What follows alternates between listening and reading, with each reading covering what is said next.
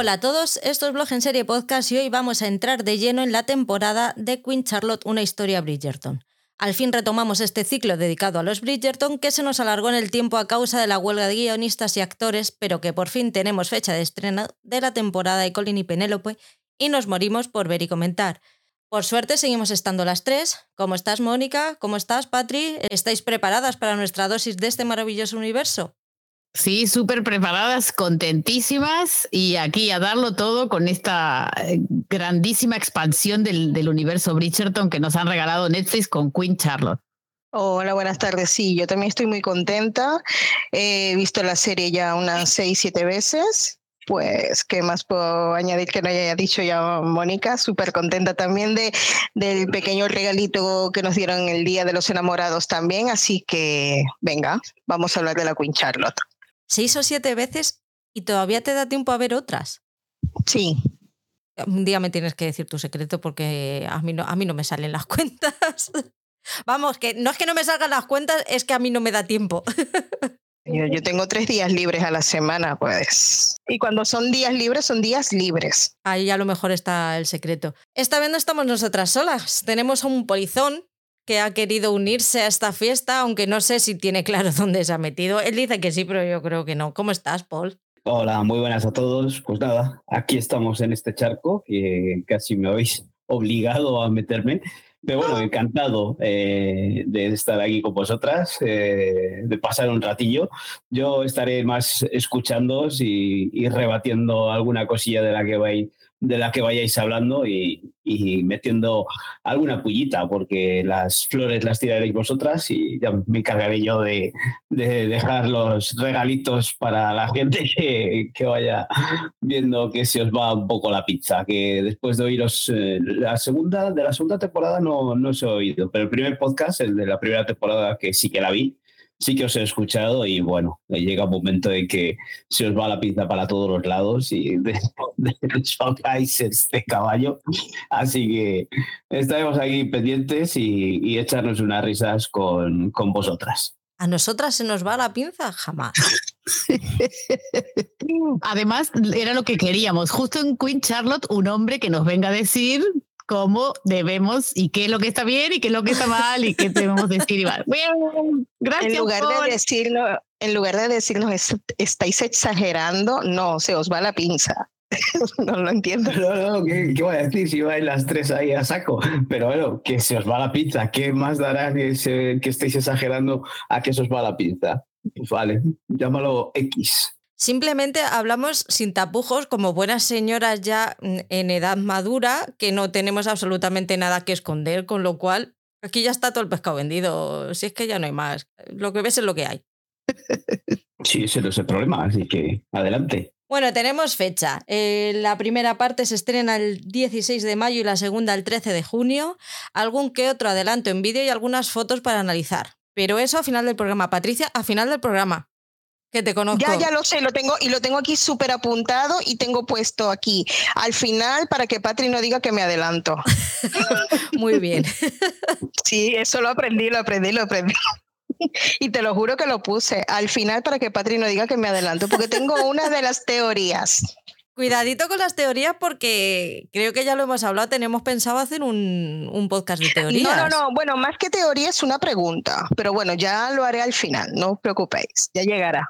De momento, chicas y Paul, si te animas, como un, un, avance, sin avanzar mucho de lo que hemos visto, supongo que la gente que nos estará escuchando lo habrá visto, pero a vosotros, ¿qué os está pareciendo lo que estáis viendo de, del avance de la tercera temporada?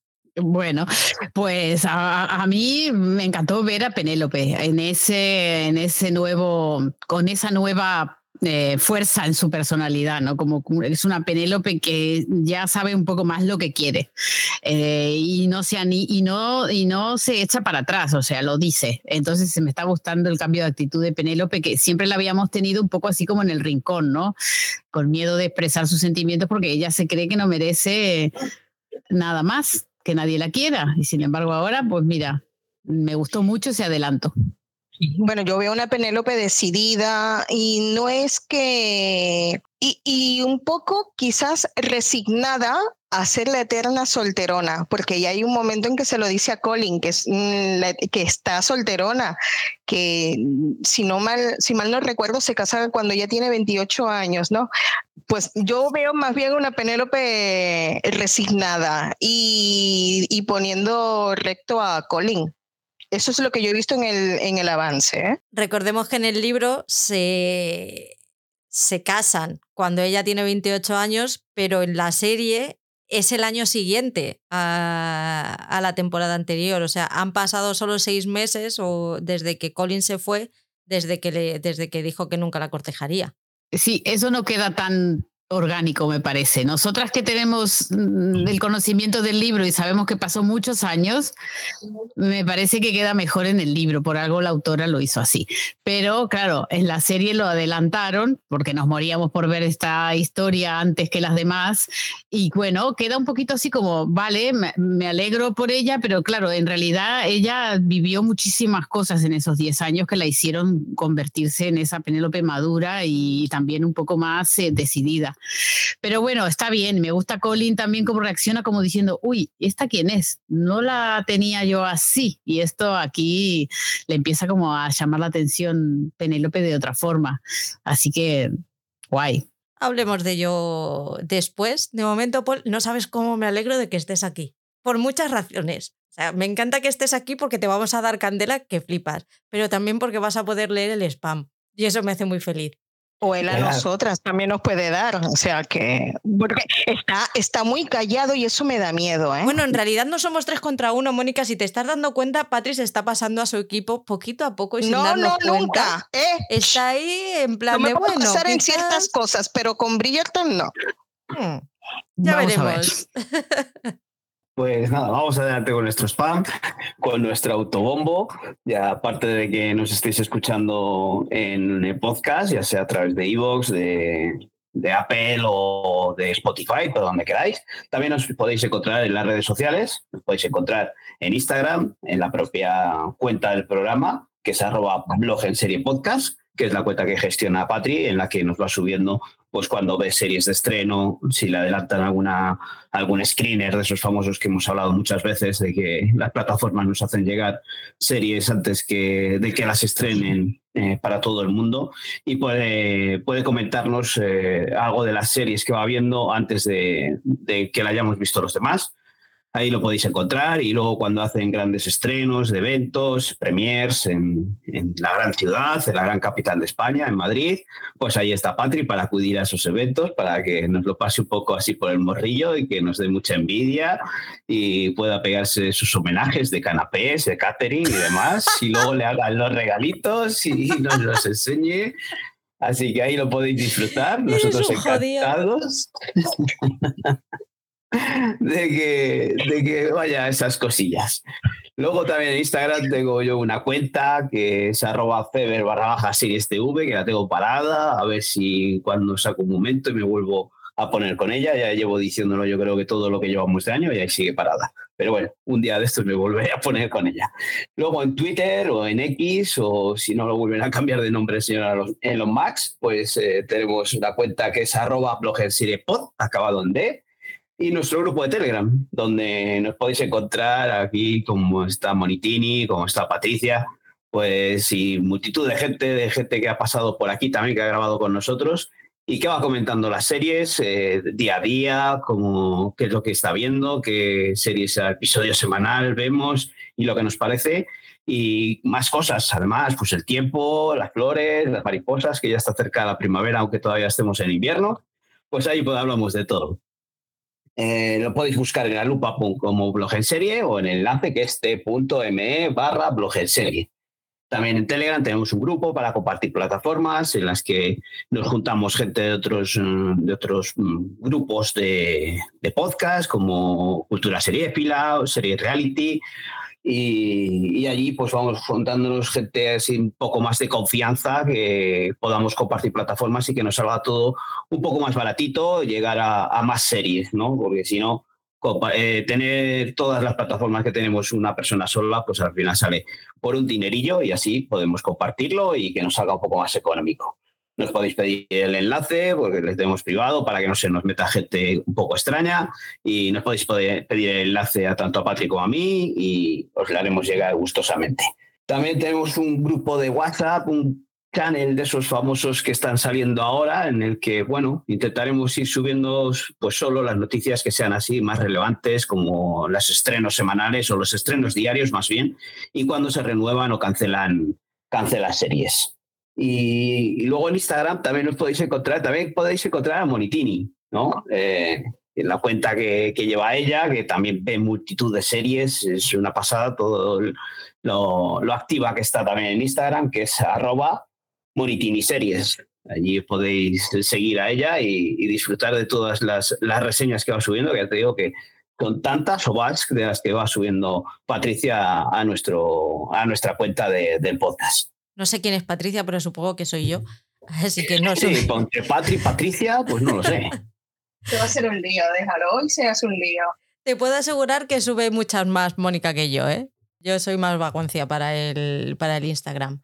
Recordad que nos podéis hacer llegar vuestro cariño de varias formas, con comentarios en iVoox y Spotify, con, eh, puntuándonos con estrellas en Spotify y en Apple Podcast, dejándonos el corazoncito en iVoox, según le dais a reproducir el programa, nos dejáis el corazón y nos, nos hacéis felices, nos dais un poquito más de repercusión y hacéis que más gente nos escuche. Y luego si lo que queréis es apoyarnos económicamente, lo podéis hacer a través de la web Coffee, KO-FI, en la que vosotros nos invitáis a un café y nosotros pues nos gastamos el dinero en el podcast. Básicamente así es como funciona esto. Queen Charlotte. Tercera temporada, para mí yo lo trato como una tercera temporada, una, el spin-off de, de Bridgerton que nos cuenta la historia de la reina, cómo llegó a, a Inglaterra, para casarse con, con, el rey y un poco pues desde ahí hasta que un poco ese matrimonio, ese matrimonio se estabiliza. Aparte de eso también nos dan la oportunidad de conocer también la historia de jóvenes de Lady Danbury y Violet Bridgerton y para los seguidores de la saga pues está muy bien porque nos da un poco ese contexto de esos dos, de esos tres personajes que nos faltaba, el conocerles un poco en su juventud para entender mejor cómo, cómo son en el siglo XVIII, en el XIX. Lo he separado en siglo XVIII y XIX, ¿vale? Porque llamarlo actualidad no es, porque en 1815 no es actualidad. Así que, y por la edad que tienen, supongo que sería finales del siglo XVIII. Así que así lo he hecho. ¿Qué os parece la, la, la temporada a vosotros? Empieza tu Paul. No, no, no, no, empezad vosotras. ¿Qué dices? Sí, hombre. Si empiezo yo dando brea, no, no. Primero da vosotros la cremita y luego ya dejo yo los detalles. Bueno, venga, Patri, pues empieza tú. ¿Yo? ¿Qué, qué, temporada la de la Quincha? Sí, que ¿qué te parece? Pues, bueno, a mí es que me encanta. Yo que voy a decir lo contrario, me, eh, el rey Jorge. Se te oye bajito. Se te oye bajito. ¿Y ahora? Ahora sí. Pues, ah, bueno, a mí me ha encantado la, la, temporada. Eh, nos relata, bueno, la vida del, del rey Jorge. Descubrimos al verdadero, bueno, descubrimos cómo la reina Carlota llegó al trono, cuál fue el motivo. Este, este spin-off, porque es un spin-off en, en realidad, nos ha demostrado o sea, o nos ha dado respuesta a muchas preguntas que teníamos nosotras de, de, por ejemplo, cómo llegó la reina Carlota al trono, por qué ella fue la reina de Inglaterra. Este, bueno, a mí ese encuentro en el jardín cuando ella estaba intentando saltar el muro, a mí me conquistó. Eh, mira la cara Mónica también, a ella también le conquistó cuando el, te babiaste, sí, sí. Cuando el, rey Jorge se le presentó, le dijo que, bueno, que se llamaba Jorge, no se presentó ni siquiera como rey. Le dijo, yo me llamo Jorge y ella se quedó así toda parada porque, claro, ella tenía muchas dudas. El primero, una de sus dudas fue por qué la eligieron a ella para... Que son unas pinceladas. Luego ya empezamos A, hacer el. ¿Ves? Es que me este suelto a hablar, me suelto a hablar, me emociono y voy cogiendo carrerilla. Entonces, vale, pues ya está. Me, me encantó eh, la temporada completa y el, y el Jorge me, me conquistó ahí en ese jardín. Moni.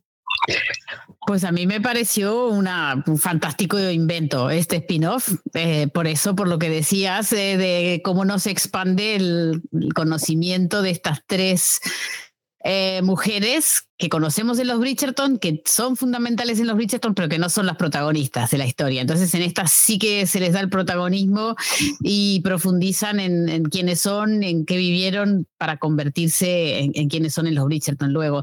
Entonces, a mí me encantó, a mí me encantó y es, aparte es una, al nivel de los Bridgerton en todo sentido, muy bien escrita, muy bien narrada, eh, la producción es maravillosa, los mejores vestidos de cualquier serie de época las vas a ver aquí.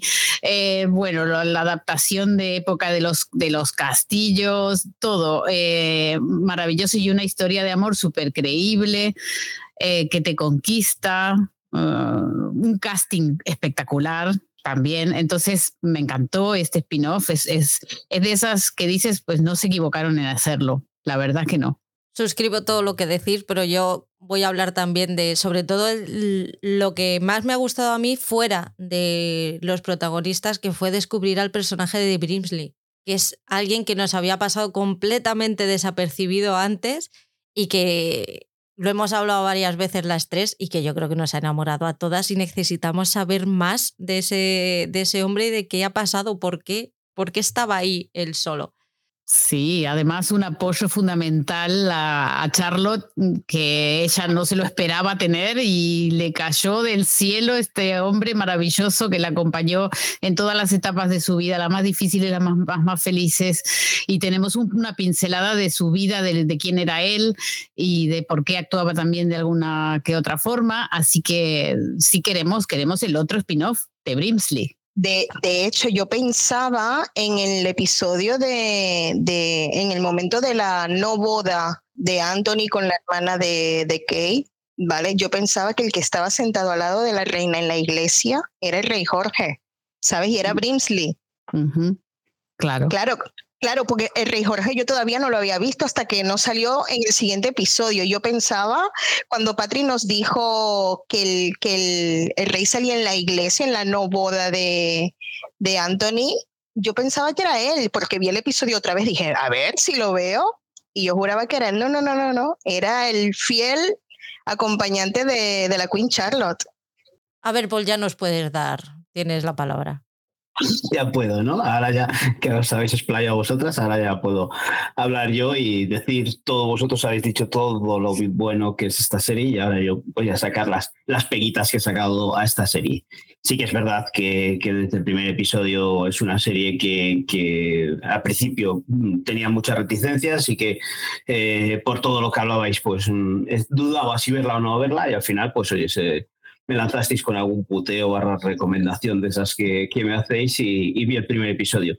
Y reconozco que el primer episodio sí que me atrapó, me enganchó pues e, ese encuentro que decís vosotros eh, de, en el muro entre, entre ellos dos, entre los personajes principales, creo que, que sí que merece mucho la pena, es muy bonito y, me acabó enganchando ese primer episodio y dije, joder, pues al final voy a estar yo confundido y voy a seguir con ella. Pero claro, ¿qué pasa? Que al final pues eh, deriva todo en, en, una serie de Sunda Rhymes y una serie eh, tipo de, de lo de, de, es así las tres.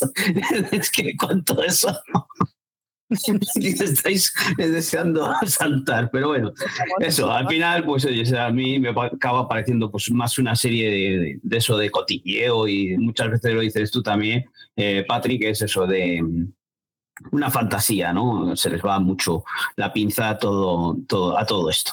Y yo no lo considero un spin-off, lo considero una precuela. Y una de las cosas en las que eh, imagino que la gente que lo esté escuchando es porque ya haya visto la serie y le guste los Bridgerton, pero vamos, mm, a mí una de las cosas que me engañasteis bastante es que decíais, no, no tiene nada que ver, se puede ver aparte de sin haber visto los Bridgerton.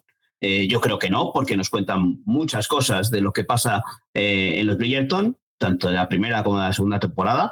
Y, eso, si hay alguien que se ha lanzado a ver la serie y no ha visto los Bridgerton, si ha visto La Reina Carrota y no ha visto los Bridgerton, pues ojito con lo que vamos diciendo de los libros y de, los, de la segunda temporada y de los trailers de la tercera temporada, porque, pues oyes, ahí hay cositas que, que podrían se bordear el spoiler. Y sobre todo eso, yo creo que hace falta ver los Bridgerton para ver esta reina Carlota, porque como, como bien decías al principio, está contado en dos tiempos y vemos cosas de las que pasan en un pasado y cosas que, que como dices tú, no es eh, actual, pero es el siglo XIX. Eh, pero sí que podemos decir que es en la actualidad de lo que vemos eh, en la serie de los Bridgerton. ¿Estáis de acuerdo? No, ¡Sorpresa! Pero te explico el por qué. Primero, eh, yo me he leído los libros hasta el número 5, ¿vale? Y los libros no tienen nada que ver con lo que estamos viendo. O sea, Pero no estamos totalmente- hablando de los libros, estamos hablando de la serie. Vale, vale. A ver, te voy a dar la razón en un solo tema. Y es que sí hay que ver los Bridgerton para poder ver la Queen Charlotte. ¿Por qué? Y esto te pudo haber pasado a ti, Paul. ¿Por qué? Porque los personajes dices, ostras, pero este quién es y de dónde sale y qué, y qué, y qué representa. ¿Sabes lo que te quiero decir? Para mí sí que es necesario ver la, la, los Bridgerton la temporada 1 y 2 para poder ver la Queen Charlotte, porque claro, Brinsley, mm, vale, Brinsley está allí a cinco pasos de la reina Carlota, siempre por detrás, pero ¿y cómo llegó Brinsley allí? ¿Por qué está allí? ¿Es el fiel acompañante de ella toda la vida? ¿Por qué la reina fue reina? O sea, yo antes de llegar a ver la Queen Charlotte, yo pensaba que era la reina por decreto porque nació para ser la reina de Inglaterra y, y no fue así, era la mujer del rey Jorge. En esto le doy la razón a él. Y porque más de una persona me dijo, Patri, eh, sí que hay que ver los Bridgerton para ver la, la Queen Charlotte. Yo tengo muchos compañeros del curro que han escuchado los podcasts y, y me lo han dicho. Me lo han dicho, "Pave, para ver la Queen Charlotte tenemos que ver los Bridgerton, si no nos vamos a enterar ni de la mitad. No estamos de acuerdo, no estamos de acuerdo. Mira las Dos contra dos. Mira. Tablas. No, yo- Pues creo que Patri va a estar de acuerdo conmigo en que se puede como siempre. la historia. Bueno, oye, las que vemos buenas series tenemos algo en común.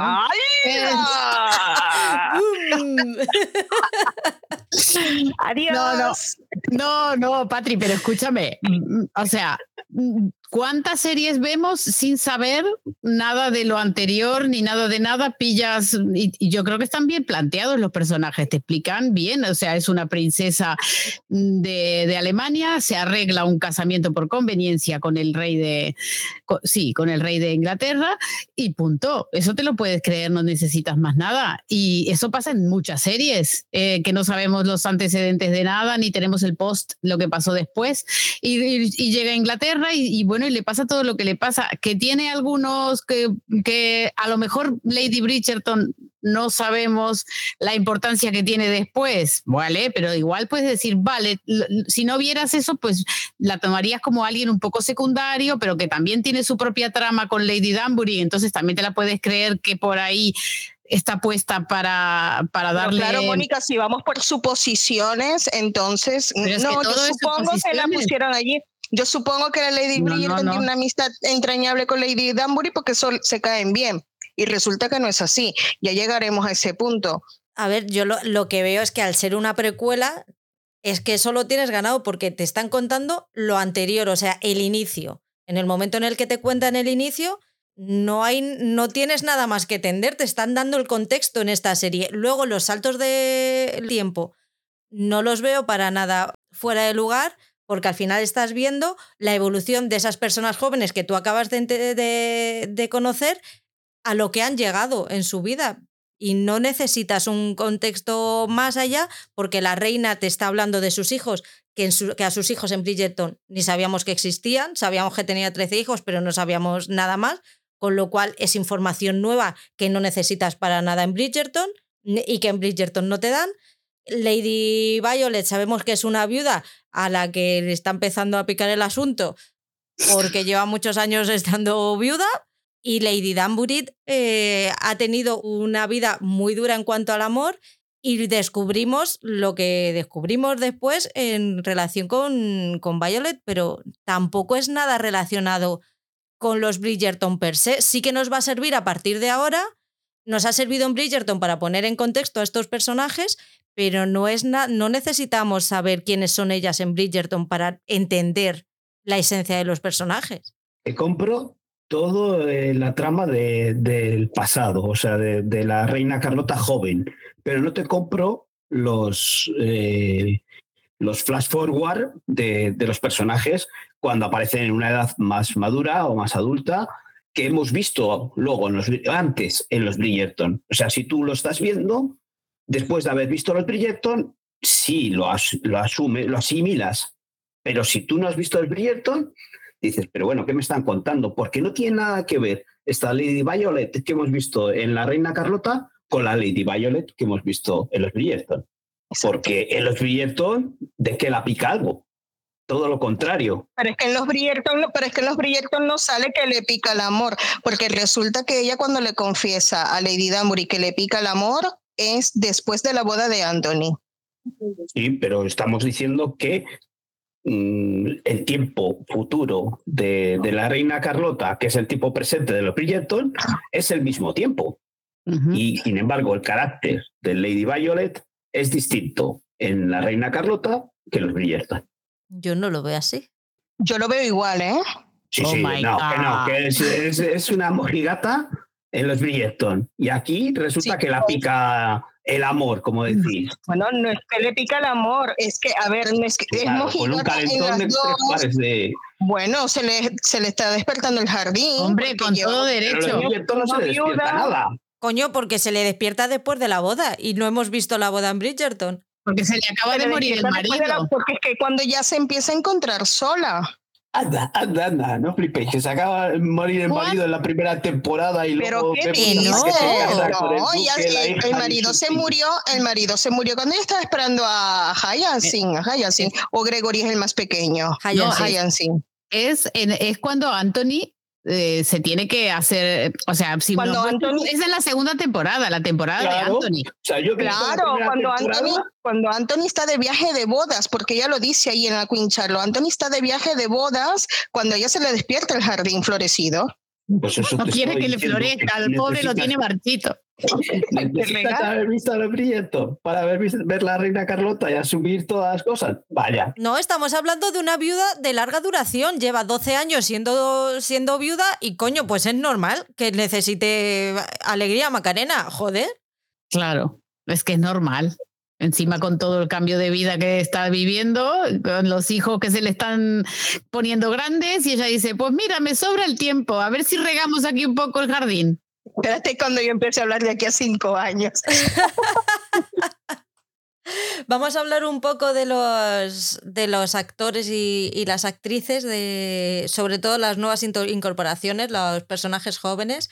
Tenemos a, India Martifio, que no lo he pronunciado bien seguro, pero tiene un apellido impronunciable, que para mí hace un papelazo impresionante, un trabajo no solo de cómo ella pensó que era la reina en su momento, sino un estudio de los gestos de, de Golda No hay un puto actor que tenga un apellido aquí normal, su puta madre.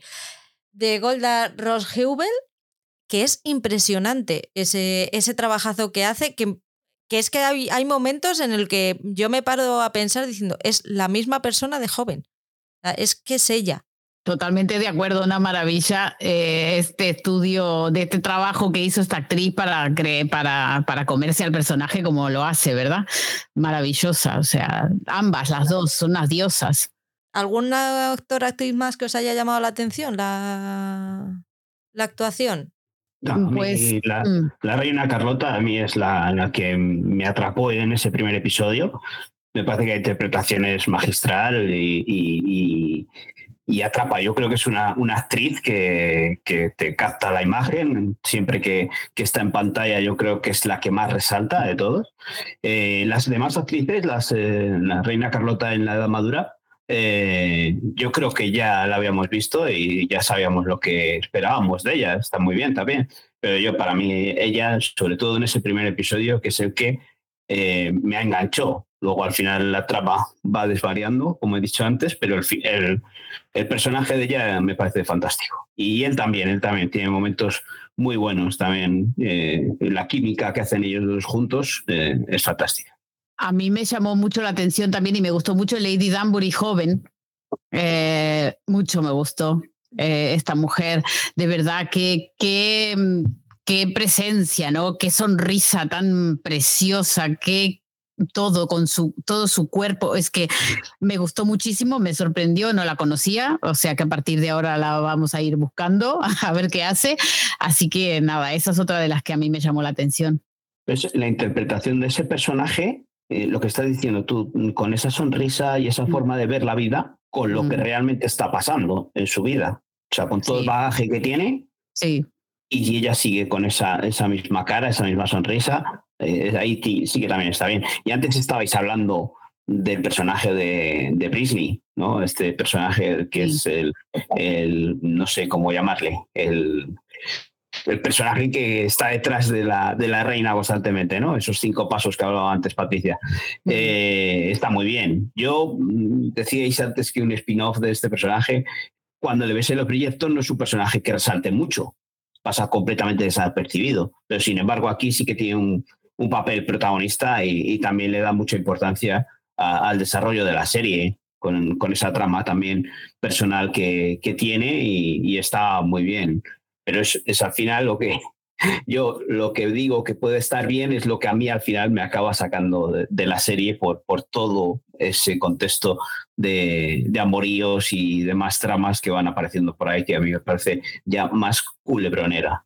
El apoyo que le hace Reynolds también, o sea, un, ese Brimsley sin Reynolds que al final es, tiene esa necesidad de cuidar tanto al rey, bueno, los dos tienen la necesidad de cuidar a, su rey y a su reina, pero al mismo tiempo de, entenderse, eh, yo creo que esos dos también son un parejón impresionante. Eso iba a decir, el papel de, de, Brimsley y el de Reynolds también fue muy importante aquí en la, en la serie. Uno tanto la complicidad de ellos dos, que ellos dos se enamoran, tanto la protección de Reynolds al, rey Jorge y el de Brimsley a la reina Carlota, y entre ellos dos que, que, que, se afianzan para, bueno, vamos a hacer, vamos a protegerlo entre los dos, nos vamos a ir, ¿sabes? Y la fidelidad de Reynolds también al rey Jorge. Pero vemos que, que, que es un eh, como que eh, Reynolds eh, es un interés más personal en el que salgan bien las cosas y, y Brisley lo vive más, mm, más personal, no sé.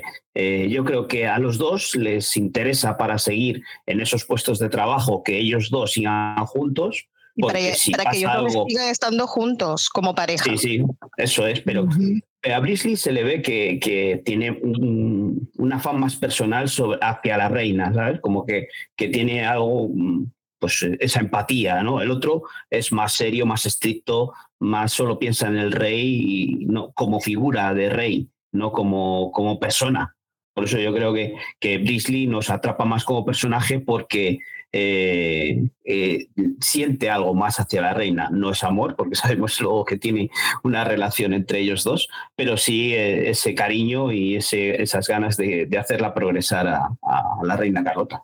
Yo sí veo que hay un, un, cariño real entre Reynolds y el, y el rey. O sea, tiene, una, tiene un instinto de protección hacia él impresionante. Lo que pasa es que el médico no le deja acercarse, pero él lo pasa, lo pasa muy mal pero yo veo una protección como figura de rey, porque si fuese algo más personal, intervendría más eh, en contra de ese médico. Quizás en el, en el caso de Brimsley hacia la reina Carlota puede ser un tema de, de, mira, de empatía, porque ella viene de fuera, se tiene que integrar a una sociedad británica, eh, tiene que ser la reina acarreando con la enfermedad de su marido.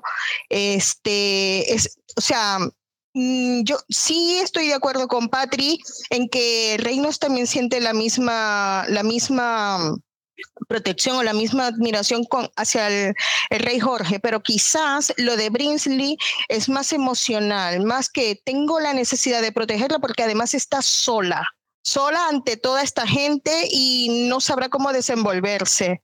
Y es mujer. Y es mujer, exacto. Y quizás el, en el caso de Reynolds es que sí, que es más correcto, es más recto, pero y que el médico no lo deja. Bueno, hay una parte en la que el médico no lo deja, pero en otra parte él, él se mantiene en su posición también. Aunque le esté siendo, aunque esté protegiendo al rey, sí, sí que mantiene más su posición. En cambio, el tema de Brinsley fue más como amigable, fue más mm, hacia el cariño del em, el cariño hacia la reina Carlota que por cierto estuve leyendo y la reina Carlota y el rey Jorge fueron, eh, fueron reales, o sea, sí que existió ese matrimonio. Claro. Sí que existió, sí que tuvieron 15 hijos, ¿eh? Y él estaba enfermo. Sí, él estaba enfermo. El color de la piel fijo que no era así. Era, era. Era más clarita, era, era, era, era, no, era así, era así, era así. No la sabemos porque la pintaban más clara. Pero... Claro, la pintaban más clara, pero era, era morenita. Bueno, de hecho tenemos un, una secuencia, ¿no? En la que hacen un, le pintan un cuadro, ¿no? y, y, hacen eso, ¿no? Le, le pintan más claro y ella... La princesa Augusta manda que la pinten más claro. Para mí la princesa Augusta es Lady Stark. Una hija de puta, una hija de puta, una hija de puta y ya está, como el médico. Mira, tenía ganas de soltarlo, es una hija de puta, ya está. Perdón. ¿Los pitidos para qué son? ¿Para los spoilers o para los tacos? Perdona, solamente he dicho uno, ¿eh? Pero si aquí, pero si la primera que dice tacos aquí soy yo, ¿cómo voy a poner a, a tapar insultos. Que, se tiene que estar metiendo conmigo, si no, no, si no, no. Y, para hablar de otro actor, el que hace de Cory, de Rey, de Rey Jorge o de Rey King George, el impronunciable el apellido, eh, no sé si me parece que. Rich. Lo estuve practicando. Ah, muy bien. Me parece que Paul sí que vio Sandman, si no recuerdo mal. ¿Sandman? ¿Alguno lo vio en el podcast? Los dos.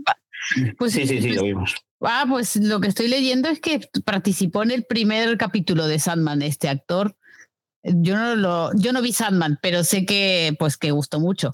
Eh, o no tanto, depende de quién te lo diga. Pero bueno, que estuvo eso, que el que quiera se quedó con ganas de, de King George porque qué sonrisa que tiene, por favor, este chico. Que veo que nació en el 98. Bueno, este, es muy joven. Es que, ¿no, ¿no, te sientes un poco a saltacunas? Sí, total. Entonces digo, bueno, bueno, contrólate, Mónica. Eh, pues nada, que, que, está en Sadman, que el que quiera seguir su carrera está en Sadman. ¿Qué vulnerabilidad más bonita le da al personaje? La verdad que sí.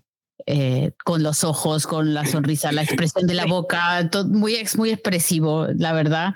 Y nos, nos conquistó así como a Charlotte. O sea, la pena lo vimos ahí eh, cuando está por saltar el muro y dices, pero nena, bájate ya de ahí, aprovecha. Tiene taritas, Yo pero da de mi casa a ver si me parece un rey Jorge también.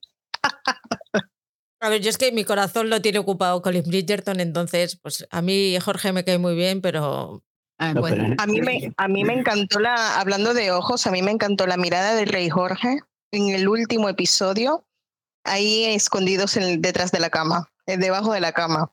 ¿El mayor o el joven? El mayor, el mayor, el abuelo. Qué mirada pues tan preciosa. Ese primer episodio que decís que, que esa, esa mirada, esa sonrisa con la que aparece ahí enfrente del muro, eh, nosotros en ese momento no sabemos él tampoco quién es. No. Entonces ahí sí que también nos puede eh, cautivar con, esa, esa sonrisa, igual que cautiva a la reina Carlota, ¿no? Y ella se queda encima también ahí con esa duda de, joder, ¿quién es este que viene aquí? Y se le nota la, la carilla esa de, tonta, ¿no? Y que, que se queda prendado de, él, pero claro, eso todo desaparece, todos se tienen que marchar porque eh, corre prisa el evento. Y, pero ahí se quedarían esos dos personajes, ¿no? Como que se han cruzado. Si él hubiese sido un ayudante del rey, nada más, un jardinero que pasaba por ahí, ¿no? Eh, o, o simplemente Jorge. Ay, es un romántico. Paul, eres un romántico al final, ¿eh? Cuando quiere. Porque estás ahí pillando todos esos detalles que dices, pues eh, a veces te preguntas, eh, ¿lo podrá apreciar un hombre? Pues está siendo un buen, muy buen ejemplo. pero estamos hablando de que eh, eh, he dicho desde el primer momento, el primer episodio me gustó. Vale, me alegro. Y estamos hablando del primer episodio. Sí. Ya no es repartida, ya se le cayeron las bermudas a la Queen Charlotte. No pasa nada porque te guste, Paul. Lo puedes decir sin. Te lo dije desde el primer día. Te dije el primer día. He visto el primero y me ha gustado. Lo puso en el grupo, es verdad. No, no, y además tenemos algo en común con Paul, entonces en esto lo tengo que eh, defender hasta la muerte porque le gusta The Great, que casi nadie mira The Great y él sigue hablando de The Great y yo digo, ¡uh, qué bien! porque qué serión espectacular de época, pero súper bien hecho. Y nada, creo que, escuché solo a Paul y a, mí hablar de, ella, así que nada, esto fue un pequeño impasse, pero. pero pues ahí deja la cuñita.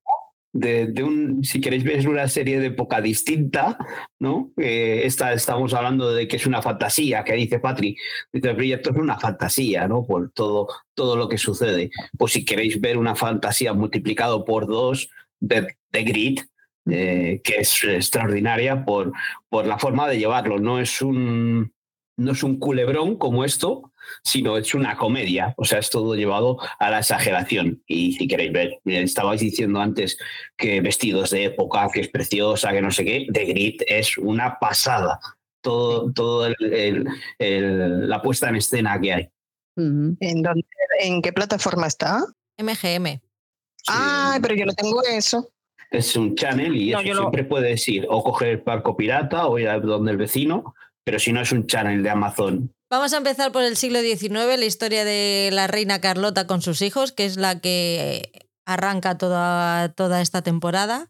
Muere su única nieta legítima y se queda sin, se queda sin descendencia la, la corona. Así que reúne a todos sus hijos a los 14 porque una se le, se le murió y les obliga a casarse. Como dice Mónica, eh, hay, son unos Nepo Babies muy heavies y están muy perdidos en la vida. ¿Qué, ¿Qué pensáis de los hijos de la Queen Charlotte?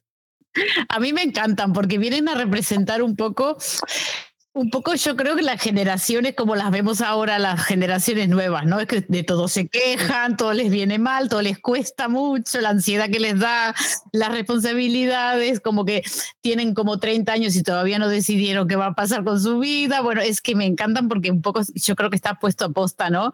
Este tipo de, de personaje así, con estas características muy, muy, muy actual. Eso la hace a la serie muy actual, la verdad. Y la, la pobre reina mirándolo como diciendo, pero estos que sabrán de la vida, o sea que yo me, me he identificado mucho con Charlotte en este caso. Tus, ojos, tus hijos no escuchan el podcast, ¿no? No, no me hacen ni, no me hacen ni caso, o sea que mejor. Y si escuchan, mira que yo se los digo en la cara, ¿eh? Los míos son muy pequeños, me paso de momento. ¿Tú, Patrick, qué piensas de los hijos de la reina? Que son unos, son unos sinvergüenzas. A mí me encantan, a mí me encanta porque está preocupada. Es que mis hijos están enamorados de prostitutas, están enamorados de mujeres casadas, ninguno me quiere dar un nieto, eh, mis hijas no son fértiles, pero esto es un escándalo. Eh, la preocupación de ella es importante porque, claro, no tiene su, es lo que, lo que tú dices, su única nieta legítima se muere. Entonces, claro, los hijos están ahí todos tumbados en el sofá cuando ellas los citan en casa con las piernas así colgando. Pero mamá, ¿pero tú qué quieres? ¿Cómo que qué quiero? Que tengáis hijos. Pero si yo estoy enamorado, siempre estoy enamorado de una prostituta. ¿Qué me estás contando? A mí me encanta, el papel de los hijos a mí me encanta y es que ella, es que ella, papel que hace hasta preocupada, a mí me fascina. Paul. Sí, yo creo que eh, esta realeza eh, creo que lleva a la pantalla lo que es la realeza actual. O sea, lo que estamos viendo ahora de las realezas europeas actualmente es que los hijos, pues eso, son más pasotas, eh, no se preocupan tanto de como podía ser en esa época en el que quien tenía pareja eh, era para, para tener hijos, era para tener descendencia. Aquí no, aquí quieren vivir la vida, quieren estar con prostitutas, eso de enamorarse es ciencia ficción, cómo van a tener hijos ellas para complicarse la vida. Lo que quieren es ir a estar de fiesta y de borracheras y de bailes y, esas cosas. Es, es, trasladar eh, esa fantasía que, que estamos hablando a la época actual, ¿no? O sea, lleva, no, lleva más bien la época actual de cómo son los jóvenes ahora, llevarle a, a, esta serie. Como no sabe qué hacer con ellos después de esa reunión, mm, se le ocurre hablar con Lady Danbury y decirle, oye, mira, vamos a hablar con esta señora que en dos años ha casado dos hijos. A ver si nos puede decir dónde está el secreto, porque yo realmente tengo prisa por casar a estos cafres que, que tengo aquí. Así que quedan, quedan con Violet las dos y cuando le pregunta la, cuál es el, el, truco, pues ella, como buena Violet eh, soñadora que es, pues empieza a hablar del amor verdadero y de que es la mejor medicina, que es la mejor manera de que los hijos se casen, que tengan matrimonios felices. Empieza a divagar, las otras dos se miran como diciendo, esta tía está fatal de la cabeza. Y a mí me encantó esta, esta escena porque me encanta Violet Bridgerton como alivio cómico. O sea, nunca me lo había imaginado así y me parece de lo mejor que, que tiene. Está razón otra vez. No. ¿Cómo que no? Yo nunca te doy la razón a ti, salvo el podcast pasado. Así que eso ya pasó, olvídate. No va a volver a pasar hasta dentro de mucho tiempo. No vamos a escuchar. tienes razón, pero estás, en tus palabras estás diciendo que yo tengo razón en el que Lady Violet que vemos en, la Queen Charlotte no, es la, no nos, esperamos después de haber visto la Lady Violet de los billetes. Pero eso no quiere decir que sea necesario tener esa referencia para entenderlo. Exacto. Pero Paul, si es la misma, o sea, yo no veo diferencia en el carácter de la Violet de Bridgerton y la de Queen Charlotte, ninguno yo veo que es la misma, enamorada de la vida, cree en el amor, eh, a sus hijos los crió con amor, fue muy comprensiva con ellos, a todos los casó por amor. Es su concepto, por lo tanto, yo no le veo una diferencia en el carácter ni, eh, en, ni una serie ni en la otra. ¿Tú los Bridgerton, los Bridgerton ves a Lady Violet como un alivio cómico? No, pero el alivio cómico es por contraposición, por, contraponer dos eh, caracteres tan, tan diferentes que nunca habíamos visto hablar directamente, como a la reina y a Violet. Eh, lo vemos por primera vez, entonces a una señora que está tan de vueltas de la vida, que le ha dado tantas hostias el amor, que ya no cree nada y que tiene unos cafres por hijos que no van a tener eh, hijos legítimos en su puñetera vida, la contrapones con una mujer que está enamorada de la vida, que sigue enamorada de su marido fallecido desde hace eh, tropecientos mil años y que está volviendo locos a sus hijos con que se enamoren, con que sean felices, con que, mm, que es que vamos, eh, le salen corazones por los ojos a esa señora. Entonces, por contraposición, es un alivio cómico, Paul. no eres capaz de darme la razón. Qué fuerte. Pues no la tiene claro que la tiene, Paul. Pues yo creo que Violet en este es interesante ver esta parte de Violet porque em, vemos a una mujer adulta con hijos ya criados grandes y que tuvo la experiencia de, y la suerte de casarse por amor y tener un matrimonio feliz con enfrentada a otra a dos mujeres que tuvieron totalmente otra experiencia y entonces eh, bueno, Lady Danbury, por ejemplo, ¿no? Entonces, claro, y además a, Charlotte la casaron, tampoco le preguntaron si lo iba a querer o no, eso pasó después, pero entonces creo, quiero, me parece que Paul, las mujeres, cuando no estamos frente a nuestros hijos y cuando estamos con amigas, a lo mejor hablamos de cosas y de formas diferentes a que lo hacemos cuando estamos en casa con nuestro marido y cuando y nuestros hijos delante. Entonces, a lo mejor esa faceta de, de Violet no se había visto en Bridgerton, yo tampoco lo noto muy diferente, la noto muy diferente, pero si quieres verlo así, y tal vez ahora se muestra cómo es ella cuando no está frente a sus hijos, cuando no está en el papel de madre eh, controladora de todo y protectora. Eh, aquí se está dejando ser mujer, eh, después de haber sido madre y, no, y no con esa responsabilidad en sus manos ya, ¿sabes? Entonces me parece que es eso lo que quieren mostrar, como la, otra parte de, pero que siempre la tuvo, siempre fue la misma, lo que pasa es que no, no te la habían mostrado. Vale. No lo convenzo. es que no lo vamos a convencer ni por nada. Bueno. Pues yo de mi punto de vista, es que si, si me dejo convencer, diría Patri, no tiene personalidad. personalidad. No, no, está bien, porque así podemos, como tú nos das tu contrapunto y nosotros podemos explicar y, y también es nuestro punto de vista, que no todo el mundo percibe lo mismo y esto es lo, lo rico, ¿no? De la conversación, poder ver los diferentes puntos de vista.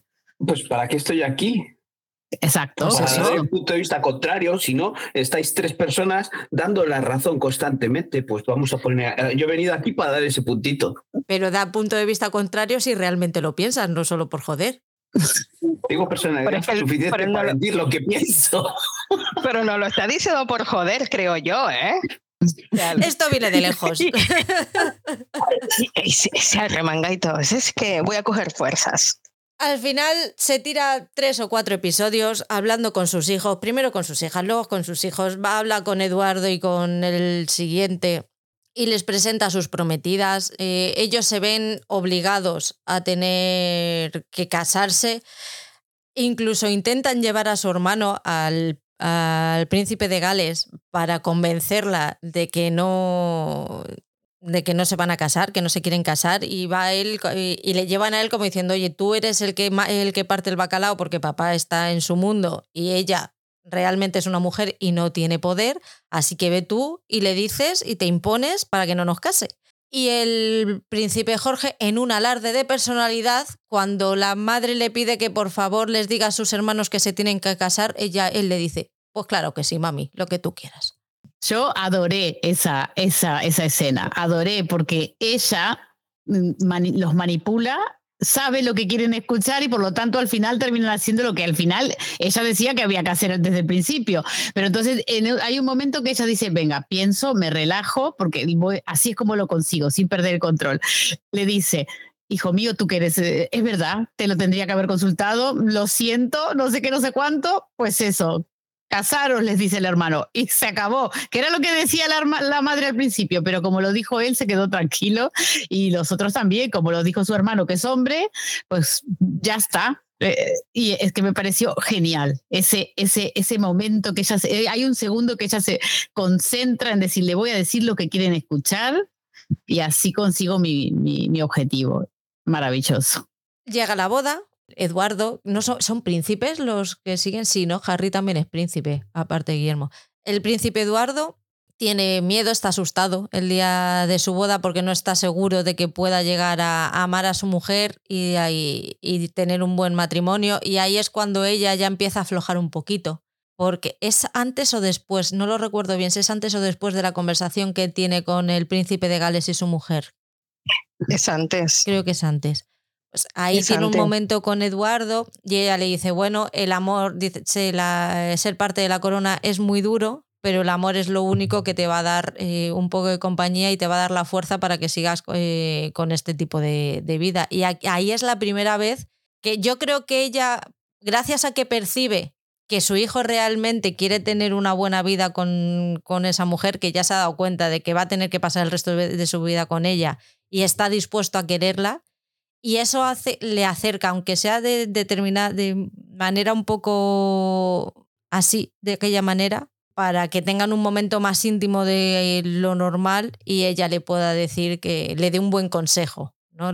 O lo que a ella le ha servido para salir adelante en esa vida. Pues sí, no, es súper eh, interesante esa, esa conversación sobre, sobre el amor, ¿no? En el matrimonio y, bueno, eh, por lo menos yo creo que a Charlotte le cuesta mucho eh, ser como comprensiva con los hijos. Es una mujer muy fría, es muy, ¿verdad? Es muy calculadora, se concentró mucho en, la- en el problema de su marido y sus hijos están un poco ahí y hay un momento en que que incluso hay un momento de tocarse, de, de- de- de que quiere abrazar al hijo y le cuesta, o sea, al hijo le cuesta recibir ese cariño porque no están nada, nada acostumbrados. Están, están acostumbrados. Pero es que a mí me sorprende y me sorprendió mucho en la serie el, el hecho de que ella no fuera afectuosa con sus propios hijos, porque eso era una de las cosas que ella le exigía a su marido. Amor, cariño, comprensión, y que claro, y que ella con el tiempo, supongo que fue a raíz de la misma enfermedad de- del, del rey Jorge, se volvió una mujer fría y manipuladora. Ujú.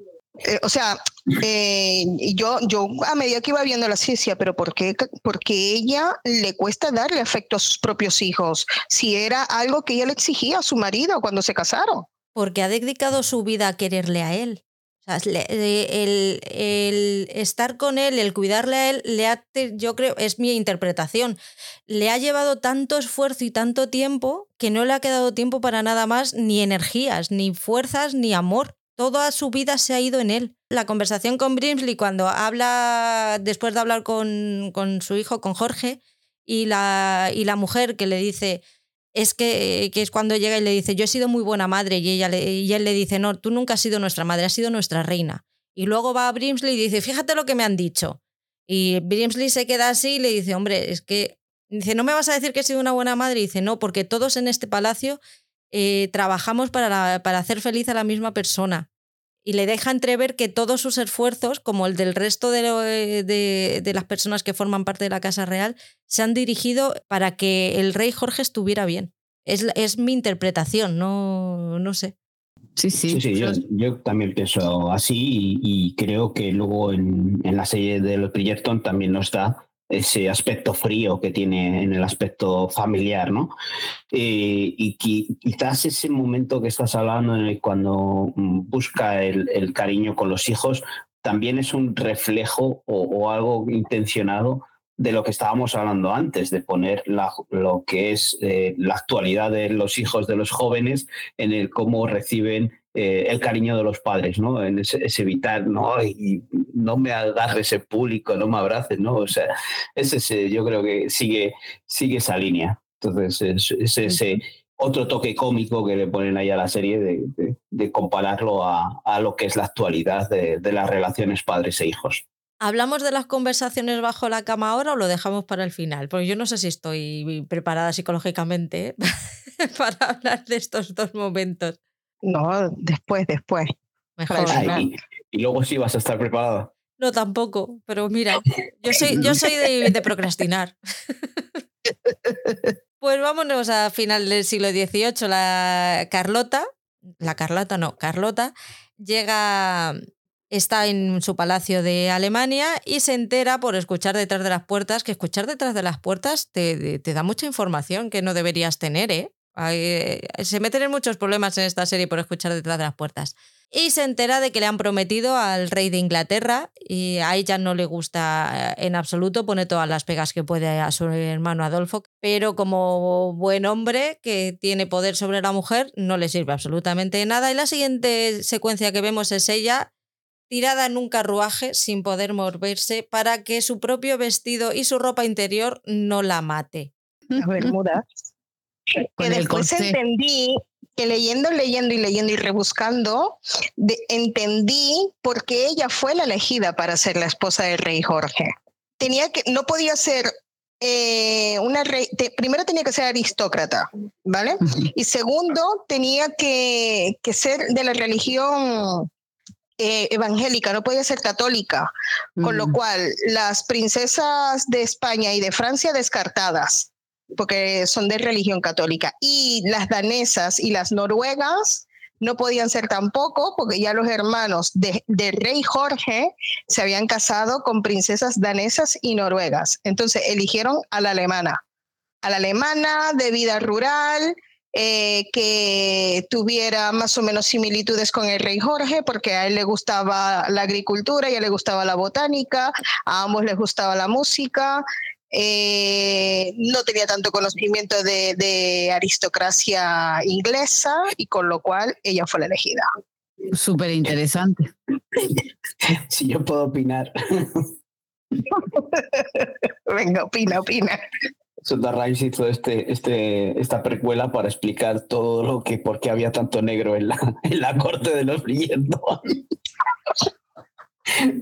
y dijo, oiga, ahora llego y cuento toda esta película y, y, que esto fue, era un invento, ¿no? Como lo llaman ellos, ¿no? El, el invento, a ver si sale bien el, el experimento, el, el, no sé si es experimento o el invento, ¿no? Y, y, a ver si sale bien. Bueno, es que el primer negro que yo vi en los fue el Choco Papi. Sí, es en el Hastings, ¿no? ¿El Hastings? Sí, no, el Hastings no, el Duque. Eso, el Duke of Hastings, ¿no? ¿O no era así? El duque de Hastings. De Hastings Ah, de Sí, sí, sí, sí. El Chocopapi, sí, sí, sí, sí. Chocopapi, hace Pero no mucho que no estaba la reina ya primero. ¿El qué? De- La reina, eh, no estaba la reina. Sí, y la reina, y la reina, claro. Y la Y reina. el amigo de, y el amigo de, del duque. Pero. ¿quién más protagonista que la reina? Eh, eh, los Bridgerton. Hombre, el duque fue protagonista en su temporada. Claro. Sí, pero mm, me refiero a qué figura más destacable que la reina de los Bridgerton. Lady Danbury. También es negra. Pero, pero ahora nos han explicado cómo llegó ahí Lady Danbury. Lady Danbury, ¿qué es en los Bridgerton? Duquesa. Ya, pero entonces, ¿quién más relevante que la reina? Hombre, pues para la historia de Lady Danbury, la, la reina en Bridgerton sale poquitas veces y solamente para picotear. Para elegir a la, a la, al diamante. Ya, ¿y, y quién es eh, quién está buscando ahí eh, toda el, la, la historia del quién escribe eso- esos artículos, ¿no? Ah, Lady Whistledown, la, la búsqueda de... Sí. Bueno, todos, todos se obsesionan con Lady Whistledown. Todos están ahí. Quiero la saber puta quién es. ama, la puta ama es la negra. Joder. ya está. Y luego tiene que justificar Sonda Rhimes porque hay tanto negro en la corte. Y luego nos dicen aquí en la Reina Carlota que es un experimento en el que fueron metiendo a gente que no tenía nada de realeza ni nada de, de, de cargos, ni duques, ni príncipes, ni nada de nada, como les fueron metiendo ahí para hacer compañía a esta reina Carlota Negra para que no se sintiese el punto discordante El de la corte. ¿no? Sí, eso no lo quería decir yo. Cuando llega a Inglaterra, el primer encuentro que tiene con, con la madre del rey, ella no se espera que ella sea negra. Habían acordado ese matrimonio, pero ella no sabía eh, el color de su piel. Entonces, a, raíz de ahí es cuando se, se reúne con los, los parlamentarios y de ahí surge el gran experimento. Tenemos que llamar a las grandes fortunas eh, de otras etnias del país y darles títulos nobles e invitarles a la boda que iba a ser esa misma tarde. Que es todo súper precipitado. Después de eso le presentan a Brimsley, que es cuando ella, ella no entiende por qué tiene que tener a, un- a una persona pegada a, a ella. Em, hacen esa secuencia tan divertida de que ella camina, se para, él se para, le pregunta, le dice, bueno, pero déjame en paz. Y le dice, no, no la puedo dejar en paz, yo siempre voy a estar con, contigo, con usted. Cinco pasos por detrás y a la otra le agobia el, el estar con él. De hecho, hay muchas escenas muy divertidas de ella intentando correr y haciéndole correr a e- a él detrás. Incluso dando pasos hacia atrás. Sí. Cuando están es- subiendo las es- escaleras, ¿sabes? Es muy divertida esa secuencia, sí. Ujú. Le empiezan a probar el vestido de, de novia, ella empieza a preguntar por su futuro marido y ahí empieza, empieza a ver que hay algo que no es normal. Porque todas las preguntas que hace las hace de manera directa y todos los demás lo único que hacen es eh, soltarle evasivas o simplemente cambiar de, cambiar de tema. ¿Vosotras os hubierais casado? Si me presentan a ese Jorge, sí. Ya, pero tú no le has visto todavía. ¿Tú, ¿Tú habrías tomado la misma decisión que Carlota? Ah, bueno, lo que claro, eso es lo que pasa que creo que es el hermano, ¿no? Que apela a su la manipula para como diciendo no hay opción, nuestro reino depende de esto, es por el bien de la familia, es tu deber y como en realidad había sido criada como una princesa, pues lo tienen a eso muy muy dentro y al final yo no creo que lo hubiera podido hacer, pero claro, estás hablando con una mujer del siglo XX. No, no del siglo XVIII, ni noble, no soy noble. Por lo tanto, mira, lo que tiene bueno de ser la plebe es que te casas con quien quieres. Te puedes incluso Yo- casar con un rey. ¿Casarte? Con un rey. También hay Claro, reyes mira Leticia, exacto. Mira, mira, la Leticia, más plebeya que ella y divorciada y me marí igual. Pero bueno, yo tampoco me hubiese casado, ¿eh? Yo también hubiese saltado un muro. Y ya te digo yo que yo lo hubiese saltado, ¿eh? Yo creo que también. Me subo por esas ramas y ya te digo yo que a mí no me baja ni el tato, Ni siquiera George. ni Luis Miguel. Eso no me lo creo. A ver, a ver, Lo Patricia, no siento, pero mientas. ahí te estás columpiando, Patri. Ni Luis Miguel. No es el sol de tu vida, Luis Miguel. Bueno, no. A ver, no. Pero que no, que yo tampoco me hubiese casado, que no. Pero que si viene Luis Miguel y te pide matrimonio ahora mismo. Que eh, no me digo. caso con él, que no. Pero tú sabes el dinero que tiene ese tío. ¿Y qué? ¿Cómo que me, qué? me deleito yo escuchando que no, pero bueno, que no estamos hablando de- ni de mí ni de Luis Miguel. Venga, va, yo tampoco me hubiese casado. Es que tú dijiste no, que- Miguel, lo siento. Es- le digo que no. Que hace un cuarto de hora estabais las tres con las, mm, con, como has dicho antes, eh, las bermudas caídas cuando aparece eh, Pero es, Jorge que, en el muro. pero es que el que a mí me parezca muy guapo no significa, a mí no me derrite como le derrite a Mónica, a mí no, a mí no, a mí me gusta. Ahora, si me dice, se te aparece Anthony, entonces ya me hago un pensamiento. es que a mí es Vaya, que me gusta, el que me gusta es Anthony, A ver, y ya Ya lo está. sabe. Yo de Bridgerton no, o sea, George es el que más me gusta de momento. No, Colin, vamos a ver, vamos a ver Colin ahora en la temporada siguiente, pero ustedes ya saben que yo, grande. a mí me dices, toca esa piedra y viajas 203 años para atrás y te encuentras con Jamie Fraser y me voy, pero es que vamos, es que no tengo ningún. Ningún tipo de dudas, o sea que y lo, y lo he intentado, ¿eh? Así que si estoy aquí es porque no funcionó el viaje en el tiempo. o sea que sí, yo me veo capaz.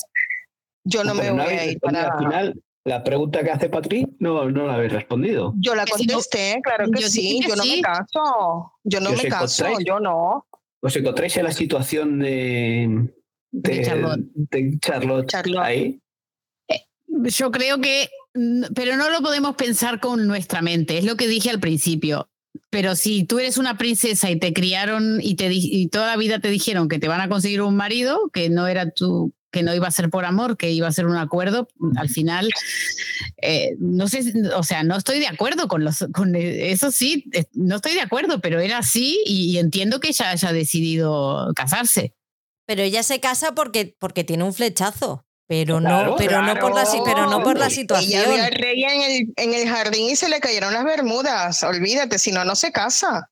Porque ella, a ella le asusta todo lo que todo lo que percibe es le asusta muchísimo. Lo que pasa es que luego cuando le conoce dice, hostia, pues no sé por qué no me habrán estado contando estas cosas, pero menudo pibón y encima majo y súper agradable. Me ofrece, me deja que si me quiero ir me vaya. Vamos a ver. Hostia, es que tú cuando le ves dices, pues, hostia, es un partidazo. Pero claro, no habíamos visto la cara B todavía. Con taras. Un partidazo con taras. Porque, porque la pregunta era, Paul, la pregunta era si viéndole la cara o no habiéndole visto la cara. No, sin verlo, sin verlo. La pregunta Sin era sin verlo. bueno, pues sin verlo probablemente sin no, verlo, pero viéndolo dices, No, no. oye, pues tampoco es tan horrible, ¿eh? vamos a intentarlo por el bien de las, de, las de las naciones. Di que si no vayamos a desatar una guerra, ¿verdad? Claro, es que a ver, Así vamos a hacer una guerra por saltar un muro. ahí está. Oye, por, me- por menos se han desatado otras, o sea que ¿Tú, tú te casas, Patri. yo no. ¿Ves? Como yo, yo tampoco. Es que lo tengo clarísimo, yo tampoco. No fabuléis, no fabuléis. Si os encontráis en esa situación, os han llevado aquí para hacer eso. Os han Que llevado no, aquí para yo hacer no. eso y podéis estar en contra como está esta rebelde. Si tengo la oportunidad de escaparme, yo me escapo, porque estoy ahí en contra de mi voluntad. Pero que está intentándolo ella y se encuentra con, eh, con, con el Jorge Jardinero. Vale, pero estábamos hablando de cuando a ella le están probando el vestido, que está preguntando si es amable, si es cariñoso, si es feo, si es deforme. Pero, pero estamos eh, eh, en una fantasía en la que está, en lo que queremos decir es que están llevando los pensamientos actuales de una mujer, la están llevando al siglo XVIII, siglo XIX. Entonces, ¿cómo sería? Porque esto es impensable. Vamos, que una mujer eh, piense así. Un- encima un personaje de la, de la realeza en el siglo XVIII piense así. O sea, si su familia le decía que iba para allá, iba para allá. De hecho, si ahora a, un- a, cualquier personaje de la realeza le dicen esto lo tienes que hacer, un 90% lo hace. Pero tú quieres decir a que no es hoy- creíble. A día, A día de hoy no lo hacen, no lo hacen, Paul, porque la muestra está. ¿Con quién se casó 90%. Paul? A ver, ¿con quién se casó el, el ahora, ves? Si se me aparece Federico de Dinamarca, sí que me hago un pensamiento. Me marco un Genoveva Casanova. Ese sí. Ese sí, ese sí. Reconduzcamos esto. Al final, encuentra a Jorge, se enamoran en ese momento, hay flechazo, y ella dice que, que por qué no, why not, nos casamos. Y de hecho él es súper majo, se casan súper agradable, cariñoso, tienen mucha complicidad, hasta que llega la noche de bodas. Cuando llega la noche de bodas y ella piensa que van a ir a la habitación, porque no sabe bien lo que se hace en la habitación, pero sabe que a la habitación tienen que ir juntos, pues el otro le dice, bueno, preciosa, que descanses, que tú te vas a quedar a vivir aquí y yo me voy a ir a vivir a, otro sitio y así, oye, que corra el aire. E incluso cuando ella intenta convencerle de que se quede, él por primera vez se pone nervioso e irascible y ve, y ve una cara de él que no le gusta. A ver, tampoco era difícil, la conocía desde hacía seis horas, que yo calculo. ¿Os, ¿A vosotros os, os impactó ese momento? Cuando pasa eso, eh, es el momento en el que dices, ¡qué hijo de puta! Es igual que todos. Dices, se va a ir yo cuando lo pensé, cuando pasó, dije, este tiene otra por ahí, otra amante, que es con la que realmente está liado, y estos están haciendo también, él se está casando por obligación. Cuando se va, y dije, este tiene otra por ahí, fijo, en la otra casita de, campo de, que tiene por ahí. Jo, soy una, soy una inocente, yo no pensé eso. Yo tampoco pensé que tendría un amante, pero yo pensé, pero ah, vamos a ver, ha sido un, bueno, yo en parte yo dije, bueno, mira, quizás mm, como ha sido un matrimonio mm, por conveniencia, como ha sido para, pero digo, pero a ver, si tienen que consumar en la noche de boda para poder tener un heredero, ¿cómo es que él se va a ir? Yo entendía que sí, que iban a ser vidas separadas y en días puntuales iban a, a hacer lo que tenían que hacer no lo, yo tampoco lo entendí y, y, y, al, y al momento en que desconocíamos la, la, enfermedad que él tenía, pues yo tampoco lo entendí. la enfermedad la sabemos más adelante todavía. Claro, no, la sabemos el episodio siguiente, el episodio siguiente. Pero es que no sé si es el siguiente o, o en el siguiente aún, porque en, el, en, este primer episodio nos dejan, yo creo que ahí con ese cuando se pira y tal, y es el pensamiento que tengo yo digo, joder, qué hijo de puta, que este también se va a casar obligado, pero al final tiene alguien de verdad de quien está enamorado, con quien está viviendo y con quien está compartiendo la cama. Luego vemos que es otra cosa, que está mm, obsesionado con, podemos pensar, ¿no? Que lo que está es obsesionado con las estrellas, con, con, con, ese estudio de la astronomía en el que se va a esa casa donde tiene ese telescopio eh, eh, tan tan inmenso y, que dices, bueno, pues está tan tarado que, que está obsesionado con, este tema, que prefiere estar ahí que con su mujer, eh, recién casado encima, y cumplir la noche de boda. Pero bueno, luego ya es más adelante cuando descubrimos que encima tiene, además tiene una enfermedad. ¿Tú qué pensaste, Mónica? Bueno, tampoco tuve el mal pensamiento, o sea, el mal pensamiento, el, más lógico pensamiento es lo que está diciendo Paul, porque normalmente los reyes tenían amantes y eso sí que es verdad. Pero en ese momento tampoco lo entendí, o sea, no, no me lo imaginé así, si te soy honesta.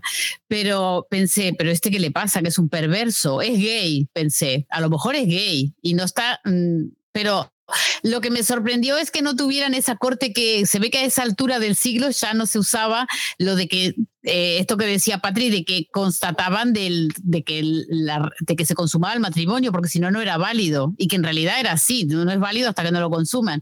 Pero antes se quedaban ahí los de la corte y miraban, eh, presenciaban el hecho. este, y, y, entonces en este caso, pues no, y yo dije, bueno, por un lado no está tan mal, porque ella, pobre, ni siquiera sabe a lo que se va a enfrentar y hace cuatro horas que lo conoce, pues entonces un alivio. Yo sentí como un alivio, la verdad.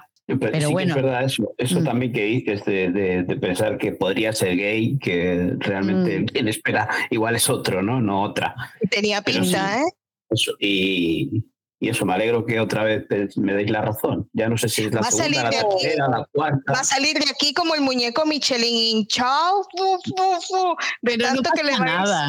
de tanto que le vamos a dar la razón. Pero es que y Patri, Patri nos va a decir, pedazo de cabronas, conmigo no vais a grabar más. Veníais tres a darme pal pelo y al final Yo no, dije que te iba a dar nada, yo simplemente dije, voy preparada, yo dije, voy preparada y, y tengo aquí el paraguas cerca por si tengo que abrirlo para que no me caiga nada. Empieza la, la luna de miel y la reina está más sola que la una. Pasa días y días sin ver a nadie. De hecho, intenta hacer cosas, empezar a tener vida social, pero no le dejan porque están en el, en el periodo de luna de miel. Y empieza a pasear por el palacio y se empieza a dar cuenta de cómo es un poco la vida allí. No, no puede hacer nada, siempre tiene a una persona dedicada a hacerle sentir bien, no puede ni siquiera coger una naranja del árbol porque tiene a, a personas que lo hacen por ella. Y eso a ella le hace sentir bastante incómoda tiene mucho tiempo de conocer a, para conocer a, Brimsley. Se están midiendo todo el rato. Ella sí, le dice que, no le, que él no es quien para prohibirle hacer cosas, pero y él le contesta que esa escena me gustó mucho, que él no le prohíbe hacer nada, pero sí que le puede ayudar a hacerlo sin que nadie se entere. Cuando quiere ir a ver a, Lady Danbury, ahí empiezan a, a fraguar su verdadera relación que va a crecer con los, con los años. También empezamos, como Brimsley se está dando cuenta de lo mal que lo está pasando su... Empieza a, hablar con Reynolds para intentar que haya un acercamiento entre, entre los reyes. Y, Reynolds, que sabe de qué va la vaina, se, se cierra en banda y le dice que no, que no, que no, que no. Williams le, le, pide que por lo menos tenga un detalle con ella. Como bien dice Patri, le, le regalan el perrito, que luego veremos de dónde sale el perrito. ¿Eh? Joder. ¿Y qué más pasa en esta, en esta luna de mil? Contadme vosotras. Bueno, cuando ella se encuentra sola en el comedor, en el gran comedor del palacio, que mira hacia la silla de enfrente y ve que hay un plato servido, pero no hay nadie sentado en esa silla. Claro, ella se hace, ella, ella está ahí bastante desconcertada porque dice, pero es que no entiendo qué es lo que está pasando, porque este desprecio a mí, me has elegido para que sea tu esposa y ahora no quieres nada conmigo. Eh, ella está enfadada cuando sale corriendo a la habitación y pega el grito en la cama. Ella, ella está muy desconcertada, muy desconcertada, no entiende absolutamente nada. Y la soledad cuando está comiendo, eso es... No, que ella piensa que, que, ha hecho algo mal, ¿no? ¿Qué hice mal? Eh, le pregunta. Que esa época para ella es muy difícil, porque nadie le cuenta nada y la persona que se supone que está en su mismo barco está completamente desaparecida. Pues sí, horrible, pobre. Lo pasa fatal. Eh, eso, no entender los códigos. Ella viene de otra, de otra corte diferente. Eh, tiene que adaptarse a los ingleses. Esto ya sabemos que es complicado. Eh, entonces me, acordé de, me acordé de una, de una, un caso parecido que ocurrió de verdad con una princesa española que fue para a la corte, la casaron con un rey em, inglés, eh, eh, Catalina de Aragón, y claro, cuando llega ella dice, yo voy a ir a hacer la siesta, que estoy cansada, porque ella es española y hace la siesta y no era, y es terrible el, eh, cómo la obligan a adaptarse a ellos, ¿no? además se burlan mucho de ella, esto lo vi todo en otra serie espectacular, pero que me hizo acordar esto, porque la verdad es que cuando llegaban ahí, se sentían muy solas y, se esperaba un montón de cosas de ellas que no, no, no, no sabían ellas qué dar, ¿no? Y, entonces, es, pues debe ser durísimo porque no nos olvidemos que era una niña muy joven. Sí, de hecho, hasta que llega el momento en que ella se arma de valor, eh, hablando con Brimsley, y le dicen, prepara el carruaje que nos vamos a Q, vamos a ver qué es lo que está pasando.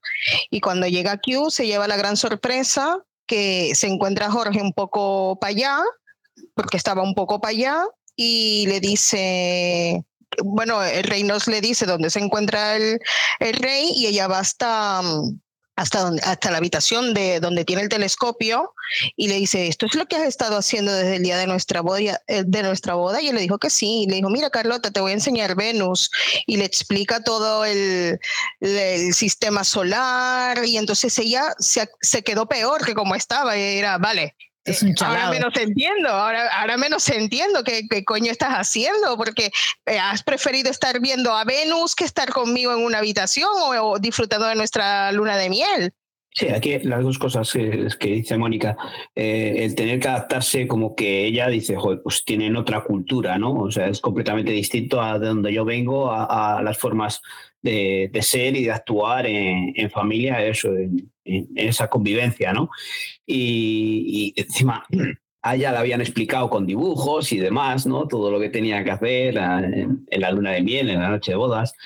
Y, también luego solo cuando decide ir hacia, hacia donde está él, eh, la participación de, de este Brisley, ¿no? Eh, lo que decíamos o lo que yo pienso o lo que decía al principio, en el que él toma partido eh, porque está viendo que a ella eh, se la van calentando cada vez más los cascos. Entonces dice, si yo no intervengo y hago porque ella eh, ve al rey, pues esto va a explotar por los aires. Entonces es por eso por lo que interviene, pero eso porque por el bien de ella, porque ella ve que está sufriendo estando ahí sola sin poder hacer nada. Aquí empieza a tener ya las primeras conversaciones y el primer acercamiento con, con Lady Danbury, que la empieza a dar consejos sobre cómo sobrevivir un poco a la sociedad y al mismo tiempo la suegra intenta hablar con Lady Danbury para que le vaya contando lo que va pasando en, ese matrimonio, que cuando se entera que todavía no está consumado, eh, arde en cólera, porque está, ella sabe la fragilidad que tiene la corona en ese momento y está asustado y necesita que esos dos empiecen a tener hijos ya. Y Lady Danbury empieza a demostrarnos que es la más lista del cotarro, sin ninguna duda. Sí, Lady Danbury la va a visitar a ella al palacio y le bueno, en, un sí fue en un besamanos que le ofreció su amistad y le dijo, si tú necesitas a alguien en quien confiar, puedes confiar en mí. Sí, pero vemos esa evolución, pero eh, la, la que es mala es la suegra, o sea, la madre del rey, eh, todo como confabula con los, los secretarios que tiene ahí alrededor, con la parte de, relacionada con la iglesia y todo, para que todas las órdenes que toman entre ellos en ese pequeño consejo sea lo que dice el rey, ¿no? Que, en realidad es lo que deciden ellos o lo que decide ella, la, la madre, porque la madre sí que conoce que la realidad de, de la enfermedad del rey y, como bien dices, eh, necesitan que consumen para intentar eh, tener descendencia para asegurar que, esa dinastía eh, siga en el, en la, con la corona. Pero es que yo creo que ellos están acostumbrados a tomar las decisiones porque el, Jorge no tiene ningún tipo de interés. De hecho, lo hablan muchas veces, tienes que empezar a coger las riendas y él dice, no, yo soy granjero yo quiero ser feliz con mis, eh, con mis estrellas, con mi Venus, y no, me, y no le interesa el trabajo de gobernar. No, nunca quiso ser rey, eh, es rey porque no le queda más remedio, y han sido su madre y sus secuaces los que han tenido que tomar decisiones hasta ese momento y lo siguen haciendo hasta que se encuentran con una reina con mucha personalidad y que le dice, oye, mira, no, a partir de ahora esto va a cambiar y los que toman las decisiones aquí no sois vosotros. Yo, tengo como la madre del rey, em, que me olvidé totalmente de su nombre ahora, para mí es Lady Stark, lo sigo diciendo así. Eh, ella, Augusta. Eh, Augusta. vale. Pues Augusta, a mí me parece que ella em, eh, como que ah, conocía las normas del juego, estaba en, una posición complicada, tenía que defender a su hijo, eh, ocultar su, su verdad, eh, usó las armas que conocía hasta ese momento y, y, era la de, pues esto, quedar bien con quien tiene que quedar bien en, con tal de, de, seguir estando, que su hijo siga siendo el rey. Entonces, eh, creo que es una mujer que también luchaba en un mundo de hombres eh, con un hijo enfermo e intentando sobrevivir a, todo eso. Me hacían acordar a Patri estas reuniones que hacen con, el, con, con, esta pobre Lady Stark, que este, estos esos personajes que eran representantes de la iglesia, representantes de los que, yo qué sé, el sistema. ¿Te acuerdas cuando Lady Di dijo, yo no me casé con, con Carlos, me casé con un sistema, ¿no? Eran, cada vez que la reina Elizabeth tenía que tomar una decisión, tenía que consultarla con sus consultores y ahí le daban la, siempre la respuesta era algo como muy arcaico, muy muy antiguo, eh, nada, nada de, avances, ¿no? Eh, y entonces estos eran esto, estos son estos que estaban ahí sentados y decidían lo que, lo que estaba bien o estaba mal en este caso, ¿no? Así que me, me parece que Lady Stark, pobrecita, creo que es mala porque tenía que ser mala porque si no, no sobrevivía. Me encantó la nota de la madre de. de, se, me ha se me ha vuelto a olvidar su nombre, Augusta. Augusta. Augusta. Me encantó la nota de, de su madre diciéndole, consuma. o sea, déjate de gilipolleces ya, pavo. Tienes que consumar, que es lo único que tienes que hacer, cabrón, que el resto ya lo estoy haciendo yo. Y al final, no me acuerdo bien cómo fue, pero termina, no sé si es Carlota yendo a, buscarle, no me acuerdo bien ahora mismo cómo, cómo, es el momento, termina Carlota yendo a buscarle y al final se dejan llevar. A ver, que como la vi seis veces, me sé hasta los diálogos. sí, se dejan llevar y bueno, llegan a un acuerdo en que solamente van a consumar los días pares Sí, pero eso es después de escucharle a él hablar con su madre. Después de que se han acostado, ellos están muy contentos, pero ella la escucha detrás de las puertas, segunda vez que está escuchando detrás de las puertas, y él le está discutiendo con su madre porque le dice que eh, se casó con ella y está con ella por obligación, porque, él porque ella le obligó, pero que él no quería. Entonces ella lo malinterpreta, porque como no tiene todo el contexto de la conversación, lo malinterpreta, se vuelven otra vez a alejar y al final, como tienen que tener hijos, acuerdan lo de los días pares, ¿no, ¿No es así? Es lo que tiene escuchar detrás de las puertas, que si no oyes todo el contexto, pues al final puede dar lugar a, a malas interpretaciones. Es lo que tiene el cotilleo. Al final, después de tantos días pares, en lo que en un principio lo hacen por orgullo y porque tienen que perpetuar la especie, al final llega un momento en el que no pueden evitarlo y se buscan con cualquier excusa para al final terminar. Nos estamos cortando mucho porque está Paul. Nosotras normalmente hablamos de estos asuntos muchísimo, de manera mucho más abierta. Y en el momento de que la empotra ahí en el comedor delante de todos los sirvientes, que salen todos los sirvientes corriendo y están ellos ahí tirando todos los platos por... Yo no me corto porque esté él, ¿eh? Pues venga, que se note. Más que estáis muy paraditas las dos. No, yo no estoy callada, yo, pero si yo más bien voy escribiendo aquí en el. En pues no lo escribes, cuéntalo. En el, documento, es que no quiero estar interrumpiendo. Pues que no, que ya lo habíamos hablado, ¿no? Esto de los días pares, ¿qué, qué tal lo de los días pares? ¿En casa ponemos ah. este sistema o...? Jodido para mí, no. Yo lo tengo jodido también, porque con los horarios que tiene aquí el Grinch no, no podemos hacer eso. Lo tengo súper jodido. O sea, los días pares en mi casa no existen ni los impares ni ninguno. Callaros. Por aquí somos más de improvisar. Aquí Mónica, no estás, corta el rollo, ¿eh, Mónica? Estamos hablando de parejas estables y aquí estamos hablando de una, mm, de una pareja que se acaba de, de, casar, que se están conociendo. O sea, poneros en la situación de que es cuando eran novios y que os pongan que podéis follar solo los días pares. No, me acuerdo. Pues entonces cuando la agarras encima de la mesa, la potras fijo. No me, no me acuerdo, yo no me acuerdo de eso. Bueno, poneros en situación. bueno, pero vendría bien, pero vendría bien decir, venga, va, a partir de ahora, ley Bridgerton, días pares en casa, que si no, si no ponemos un orden, aquí pasan las semanas, los meses y no pasa nada. Así que es un buen, ¿verdad? ahí tiene razón Paul que estamos hablando de parejas que ya llevamos muchos años. O sea, cuando, cuando estás empezando a salir, ni días pares ni cojones, todos los días son buenos días. estamos diciendo que antes, era, antes era todos los días, ahora no, eso no existe pues a estos cuando están ahí, que dicen los días pares y con lo que eso, le acaban sacando el gusto a los días pares y dicen, pero ¿por qué tiene que ser esto los días pares? Aquí tiene que ser días y día también. Qué cracks.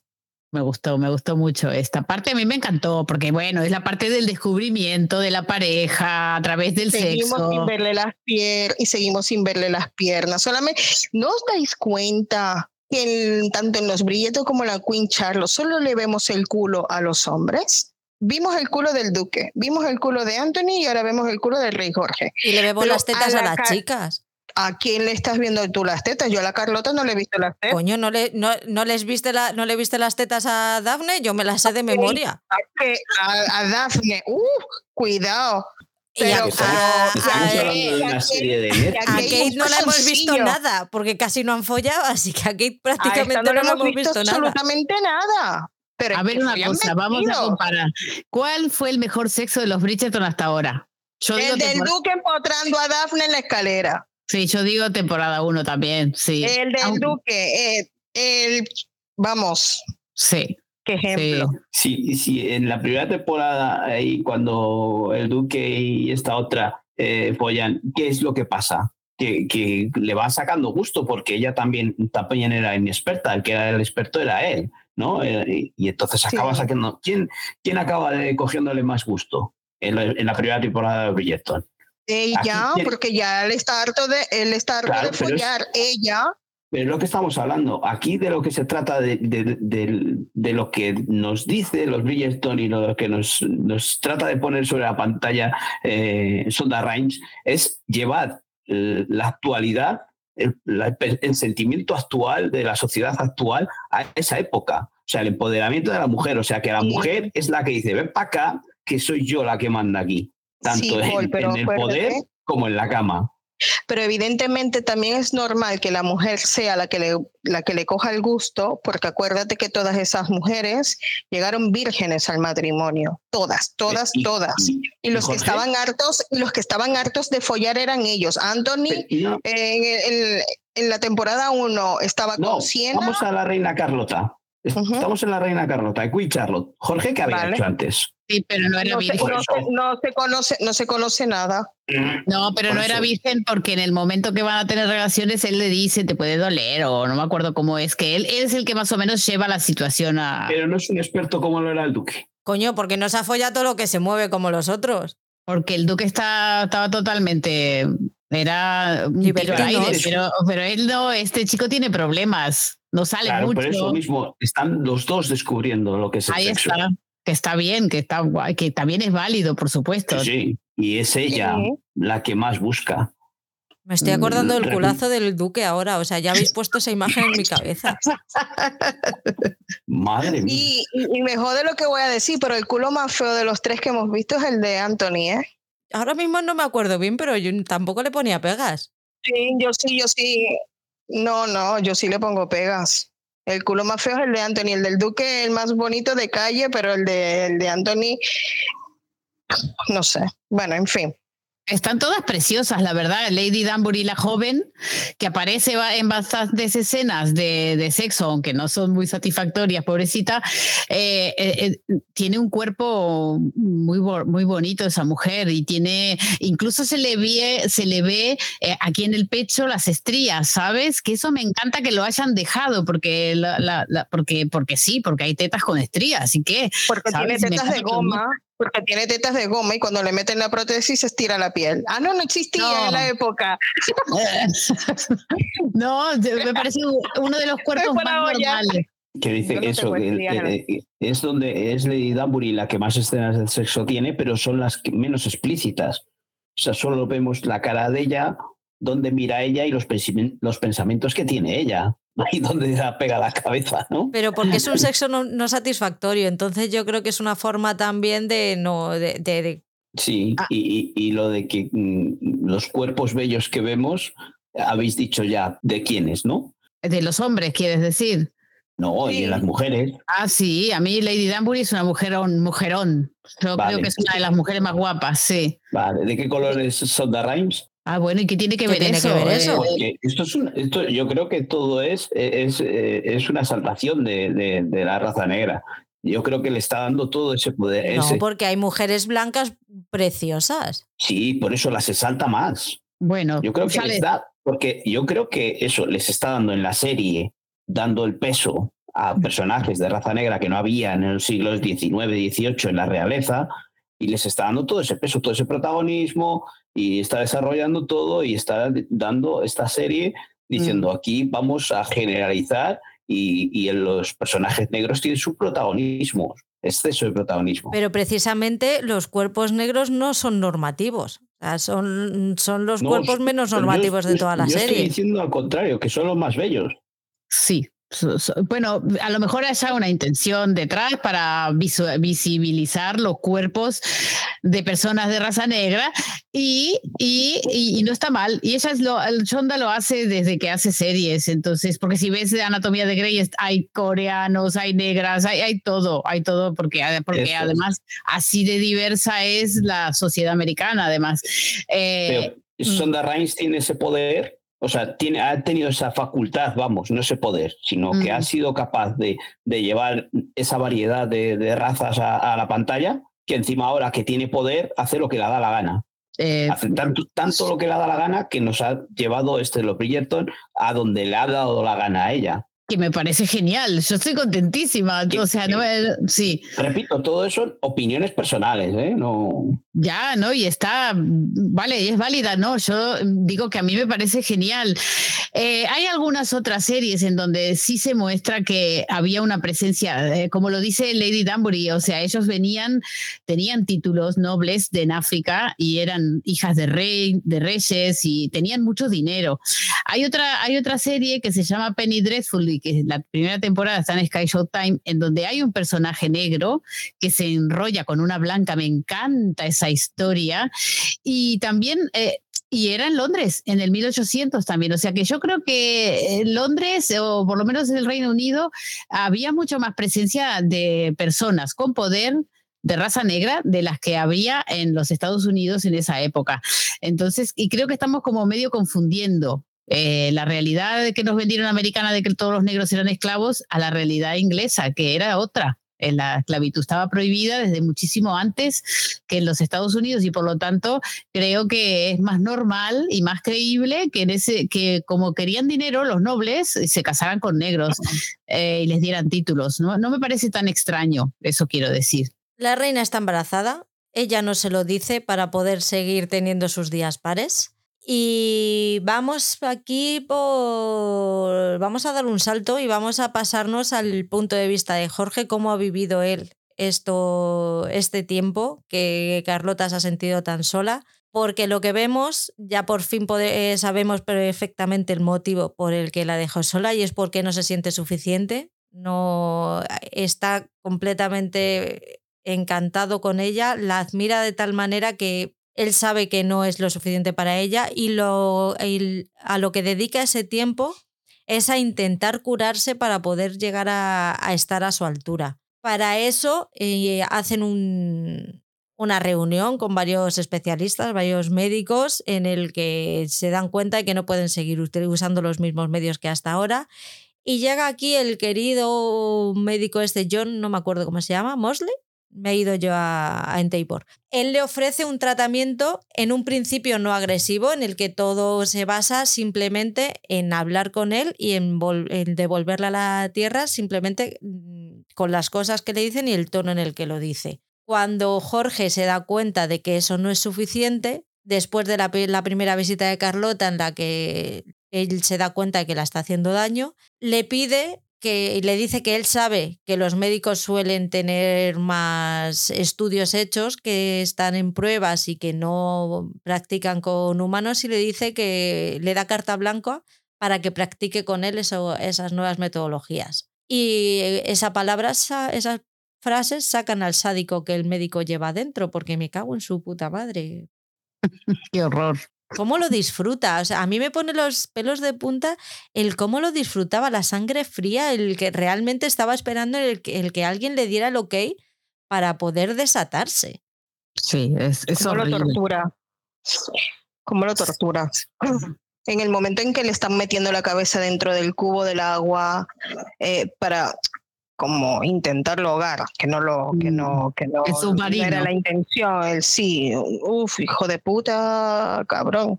Pero sí, lo queman. pueblos, lo quema. Le ponen eh, baños de agua fría, de agua helada, o sea, es tremenda la tortura. Bueno, pero eran los tratamientos médicos de, esa época, ¿no? En los que ellos, yo creo que no es eh, sadismo, sino en lo que ellos creían, ¿no? Porque pues, había tratamientos en esa época bastante que ahora mismo nos parecen bastante extraños, ¿no? Desde las famosas sanguijuelas, ¿no? pues no me, diréis que eso es normal, ¿no? y era un tratamiento habitual y en el que creían al 100%. Entonces, eso, este hombre, pues eh, sería como un psicólogo de, la época actual en el que ese era el tratamiento que creía que era efectivo para, para el rey. Y, y encima, además de, de, hacer todo eso, lo que le daba a él era poder para manejar al rey también. O sea, es un, una doble función. Eh, estaba intentando curar al rey con esas, eh, esas, eh, ese tratamiento que creía efectivo, ese experimento, y encima luego le podía manipular tanto a, a él como a la madre, que, mm. que, yo digo que era la madre la que mandaba, porque la madre era la que tomaba decisiones manipulando a los otros consejeros que por mucho que dijesen o, o, le aconsejasen, quien tenía la última palabra era la madre que, que con esa frase de palabra de reino, pues era la que sentaba cátedra con esa frase y lo que dijese después de eso ya era lo que, lo que se hacía.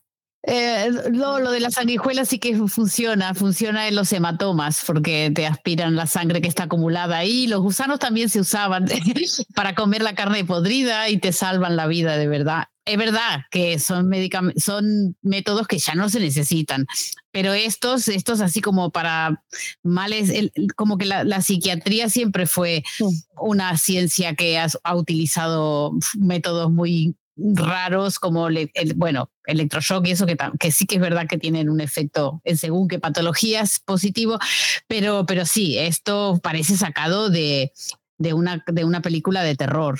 Eh, estos métodos son horribles, o sea, ¿cuánta gente habrá sido tratada por, a veces por enfermedades que que de, ansiedad o depresión o lo que sea y, y, los, los, torturaban de esta forma. Es tremendo. Es horripilante y el pobre hombre e, es, eso, él quería, Jorge era consciente de su problema, se sentía mal por tenerlo y hacía cualquier cosa para, para mejorar. Y, bueno, ahí se juntaron el hambre y las ganas de comer, porque este señor quería experimentar a, como diera lugar, ¿no? Y sobre todo con el rey, imagínate tener ese poder. Eh, soy el que curó al rey, por ejemplo, es, lo que la medallita que se querría colgar, ¿no? Y creo que es muy cruel, y, creo que totalmente injustificado, porque de ahí, de esa tortura, no creo que saliera nada, nada bueno. Así como te digo que de la, de la sanguijuela sí que salen cosas buenas, de esto no creo que saliera nada bueno, la verdad. Y la impotencia que tenía Reynolds a escuchar al otro lado de la puerta sí, los gritos del, ¿eh? Los gritos del rey, no pidiendo auxilio, pero sí gritando desesperado por todo lo que le estaba, del dolor, de todo lo que le estaba pasando. Y claro, y cuando le llegaban las cartas de la reina Carlota, eh, también él se sentía mal, se sentía impotente en ver de que algo le estaban haciendo al rey y que él no podía, no tenía acceso a, a poderlo ayudar. Al final, eh, Reynolds se decide a ir a buscar a la, reina para sacar al, rey de ahí. Ella despide al, médico.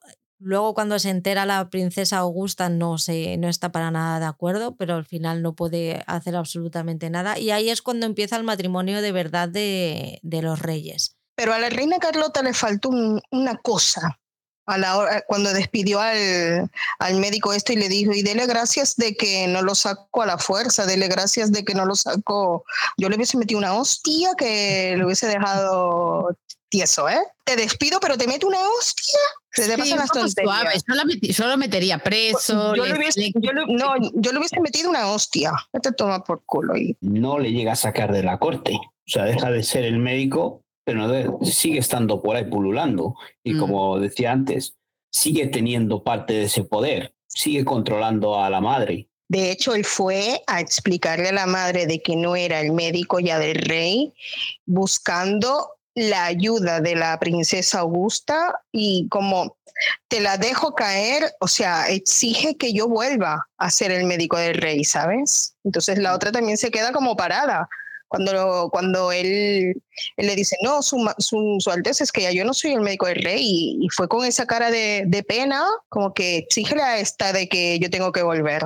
Ahora que Carlota ha conseguido tener a su marido y, estar bien, cierra los ojos ante la evidencia que Reynolds le intenta abrir los ojos diciéndole, bueno, es que el rey recaerá en algún momento. Ella le dice que no, que con ella es suficiente, pero tiene que ser su suegra la que vaya a hablar con ella y le, diga, le, le diga las cosas como son. No podéis seguir así, tenéis que empezar a hacer los cargos de la corona, las cosas están muy feas, nos podemos ir a la mierda en cualquier momento y necesito que tú, que eres ahora la persona en la que más confía, le ayudes a, coger las riendas de, la corona y a que salga de casa y empiece a reinar, básicamente que es a partir de ahí cuando él ya empieza, ya va a dar el discurso en el Parlamento, que luego no es capaz de hacerlo porque le da un brote.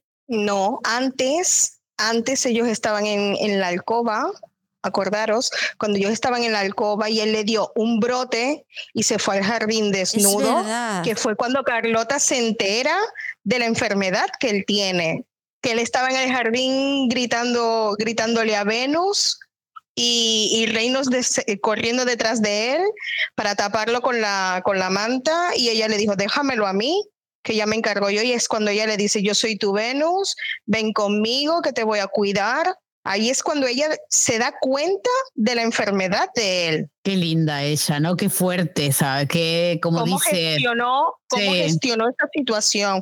Fue súper inteligente. Por eso él siempre le decía, y es que yo estoy tan orgulloso de ti, es que eres una gran mujer. Eh, o sea, él, él, buscaba, según, según la historia, él buscaba era una mujer ama de casa y resulta que se encontró una mujer súper inteligente y lista en muchísimos sentidos. Se encontró una reina. Exacto. Que me recordó, que me recordó mucho a la situación que se vivió. ¿Cómo es que siempre se me viene esta tía a la cabeza? ¿Cómo se llama um, la hermana de, de Kate?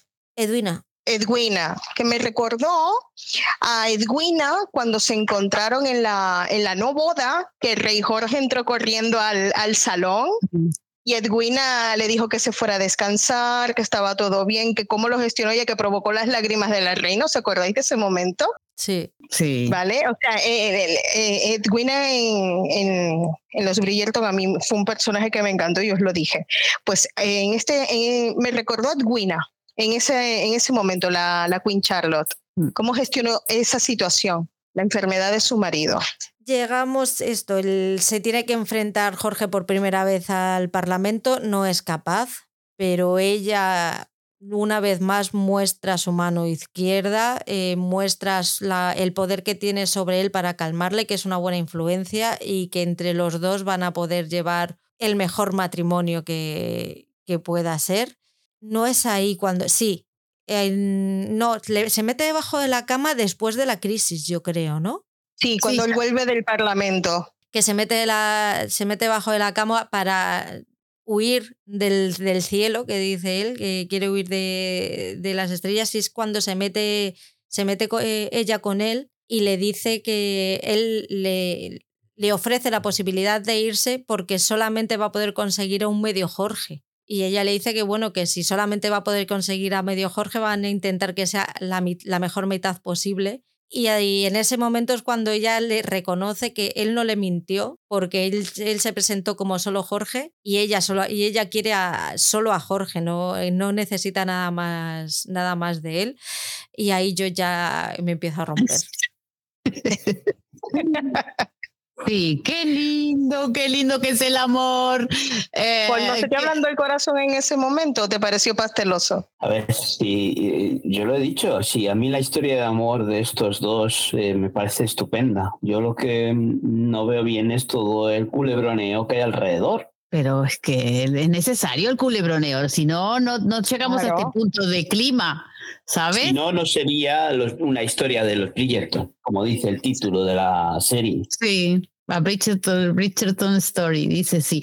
Pues a mí me encantó eso. Yo creo que en cualquier eh, pareja, eh, hasta que no descubres el lado oscuro de tu pareja y lo aceptas eh, y decides llevar, seguir adelante con él eh, o con ella, eh, pues hasta, hasta ahí todavía no conoces la verdad, ¿no? Y cuando realmente te das cuenta que con esa persona quieres estar y que estás dispuesto a lo que sea, eh, es cuando, cuando lo conoces de verdad. Y yo creo que, bueno, en este caso, Charlotte se mete abajo de la cama con él como para decirle, pues si esto es lo que tú puedes, yo contigo aquí, y me encanta. Y es el momento que más miedo da también en la vida de una pareja, ¿no? En el, momento en el que ya no, no te puedes esconder, te has quitado todas las estas, eres, te ven tal y como eres y aún así la otra persona y tú aceptáis el que aunque hay, hay cosas de la, otra, de la otra persona que no te gustan, pero las aceptas y, sigue, y sigues adelante y al final llega un momento en que hasta las coges cariño y todo. Pero no es que no guste o que guste o no guste la parte esa oscura de la otra pareja, es que no es una forma de ser, sino es una enfermedad. O sea, es como la reina está tan enamorada de él, o sea, Carlota está tan enamorada de él, que sabiendo que está enfermo, dice, yo estoy aquí, te voy a ayudar y voy a apoyarte en tu enfermedad y, vamos a conseguir entre los dos, porque hay, luego hay muchas escenas en las que ellos se repiten, solo estamos tú y yo, porque claro, cuando él, él eh, digamos que esta enfermedad que tiene puede ser eh, ansiedad, ¿no? O sea, lo que a él le provoca es el, el tener que tener esa presión, ¿no? De, mandar eh, esa, esa crisis que, que vemos cuando va en el carruaje dispuesto a dar ese, ese discurso, ¿no? Como, como le empiezan a temblar los dedos y, esas cosas que le va pasando y que al final se refugia en el carruaje y tienen que volver. O sea, es como que le da ataques de, de ansiedad, esas crisis de ansiedad, que el mejor tratamiento, pues a día de hoy, pues sabemos que es un poco tratarlo con, de esa forma, no de la forma que, que hace el médico este tan eh, con, de, terapia de choque, ¿no? Todo por la vía rápida, sino con, con cariño, con amor, con, con, relajación y demás, se podría tratar y llegar. por eso es lo que dice, que cuando ellos están juntos, él no tiene esos brotes. Cuando él está tranquilo, no le pasa esas cosas. Entonces, lo que la enseña tenemos otra vez este empoderamiento de la mujer, ella es la que le marca el camino, ella le dice, eh, tienes que hacer las cosas así y si tú tienes dudas, mírame a mí, que, estando tú y yo solos, esto sale adelante. Yo creo que, que, mm, claro, es verdad que cuando una de, las, una de las integrantes de la pareja tiene una enfermedad, también se demuestra mucho el amor que puedes sentir por esa persona, porque eh, estar al lado de una persona que tiene ciertos problemas puede ser muy complicado y muy pesado también para el otro, ¿no? Para el que en teoría está bien. Pero bueno, eh, ahí está el verdadero amor de ella que dice, pues yo estoy enamorada de este hombre y lo voy a sacar adelante como sea. Ahora, no creo que esto haya sido por gusto, que se que, pusieron la enfermedad de George para que eh, Charlotte sea la empoderada, sino que esto fue de verdad, está basado en, un hecho real y en este caso era George el que estaba enfermo. O sea que eh, le vino bien a Shonda, vale, pero eh, esto fue así. Sí, sí, era una enfermedad que en principio no era mental, fue provocado por una, una, enfermedad física. Ahora mismo no me acuerdo qué era, pero sí que derivó luego en, en estos episodios que se, que se daban cuando se le disparaba la, ansiedad, pero era algo más aparte de, ansiedad porque luego todo eso fue derivando y cuando llega a ser mayor pasa más tiempo mal que bien. O sea, ya la única persona capaz de devolverla a la tierra es, es la reina y de vez en cuando, no siempre. La enfermedad, la enfermedad al principio decían que era demencia, pero era una enfermedad genética lo que él tenía y era por las enzimas. Era una enfermedad por las enzimas. Y, sobre todo cuando, como lo, dijo, lo dijeron eh, Mónica y Paul, esto era por los, los brotes que tenía así súper importantes, eran porque él tenía la presión de que tenía que gobernar un pueblo. Entonces, claro, cuando le tocaba enfrentarse al, a la gente, era cuando a él le daban eh, esos brotes. Hablemos del nacimiento de, su hijo y, cómo fue un adelantado a su época, por lo menos en la serie, que pasó de, todos los señoros que había a la puerta de la habitación de la reina. Qué puñetero asco. Amenazó al, obispo de Canterbury diciéndole que si quería seguir siendo arzobispo de Canterbury, que se quitara de la puerta, que él iba a entrar con su mujer al, al parto. Y es gracias a él que el parto sale bien, porque el médico tenía pensado dejarla desangrarse, básicamente. Gracias a que él era granjero, granjero George, ¿no? Farmer George. sí, me encantó este, ese uso que le pudo dar a sus otras actividades que él las prefería eh, con respecto a ser rey, ¿no? Entonces le dio muy buen uso y, salió adelante y luego esta mujer tuvo muchos más hijos. Estuvo súper lindo ese momento de George cogiéndole los brazos, cogiéndole las manos, eh, dirigiendo. Él en ese momento pudo hacer algo de lo que normalmente ella hacía con él, ¿no? De, controlar la situación y que y, ella dejarse llevar, ¿no? Por él. O sea que también a su manera en este momento la protegió, la cuidó, la, hizo eh, sentirse segura y, y, nada, y nació el George IV, creo que es, ¿no? Que nace. Sí. Jorge IV, ¿no? sí, ese, momento de ahí en el que él, a, pesar de, esa enfermedad que tiene, eh, le vale la experiencia que de granjero cuando había asistido a los partos con animales, eh, el, el, saber lo que le estaba pasando a ella y no dejar actuar a ese médico que pues, eh, a lo largo de la historia hemos visto eh, o, conocemos de, muchas mujeres que se murieron en los partos por, por ese desconocimiento de, de, la medicina que tenemos ahora, pero que tomaban esas decisiones que justo antes estábamos hablando, que no todas las decisiones eh, que tomaban eran acertadas. O sea, sí que, decías antes, las sanguijuelas son efectivas para determinadas enfermedades o determinadas eh, cosas que pasaban, ¿no? Pero como lo usaban para todo, pues había veces que al final hacían más daño que, que bien, ¿no?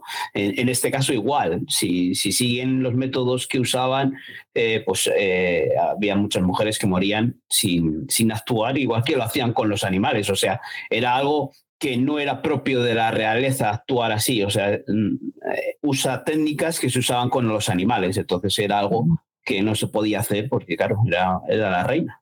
Al final, Carlota decide que tiene que ayudarle con el problema que tiene de social y le propone eh, montar un baile de presentación del heredero para también intentar solucionar el problema que se generó porque al final no pudiera ir a hablar en el Parlamento.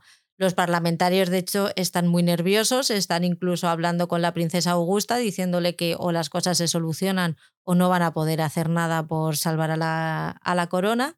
Así que la princesa Augusta también presiona a Carlota para que ese baile salga bien, que luego así es, ella le muestra su apoyo en todo momento y gracias a que ella está a su lado y le pide que se centre solo en ella, ese baile termina siendo un éxito. Sí, y qué maravilla de baile. Y qué momentazo ese baile. No me acuerdo ahora la canción que era, pero lo típico de los Bridgerton, que te ponen una canción actual y te la ponen en...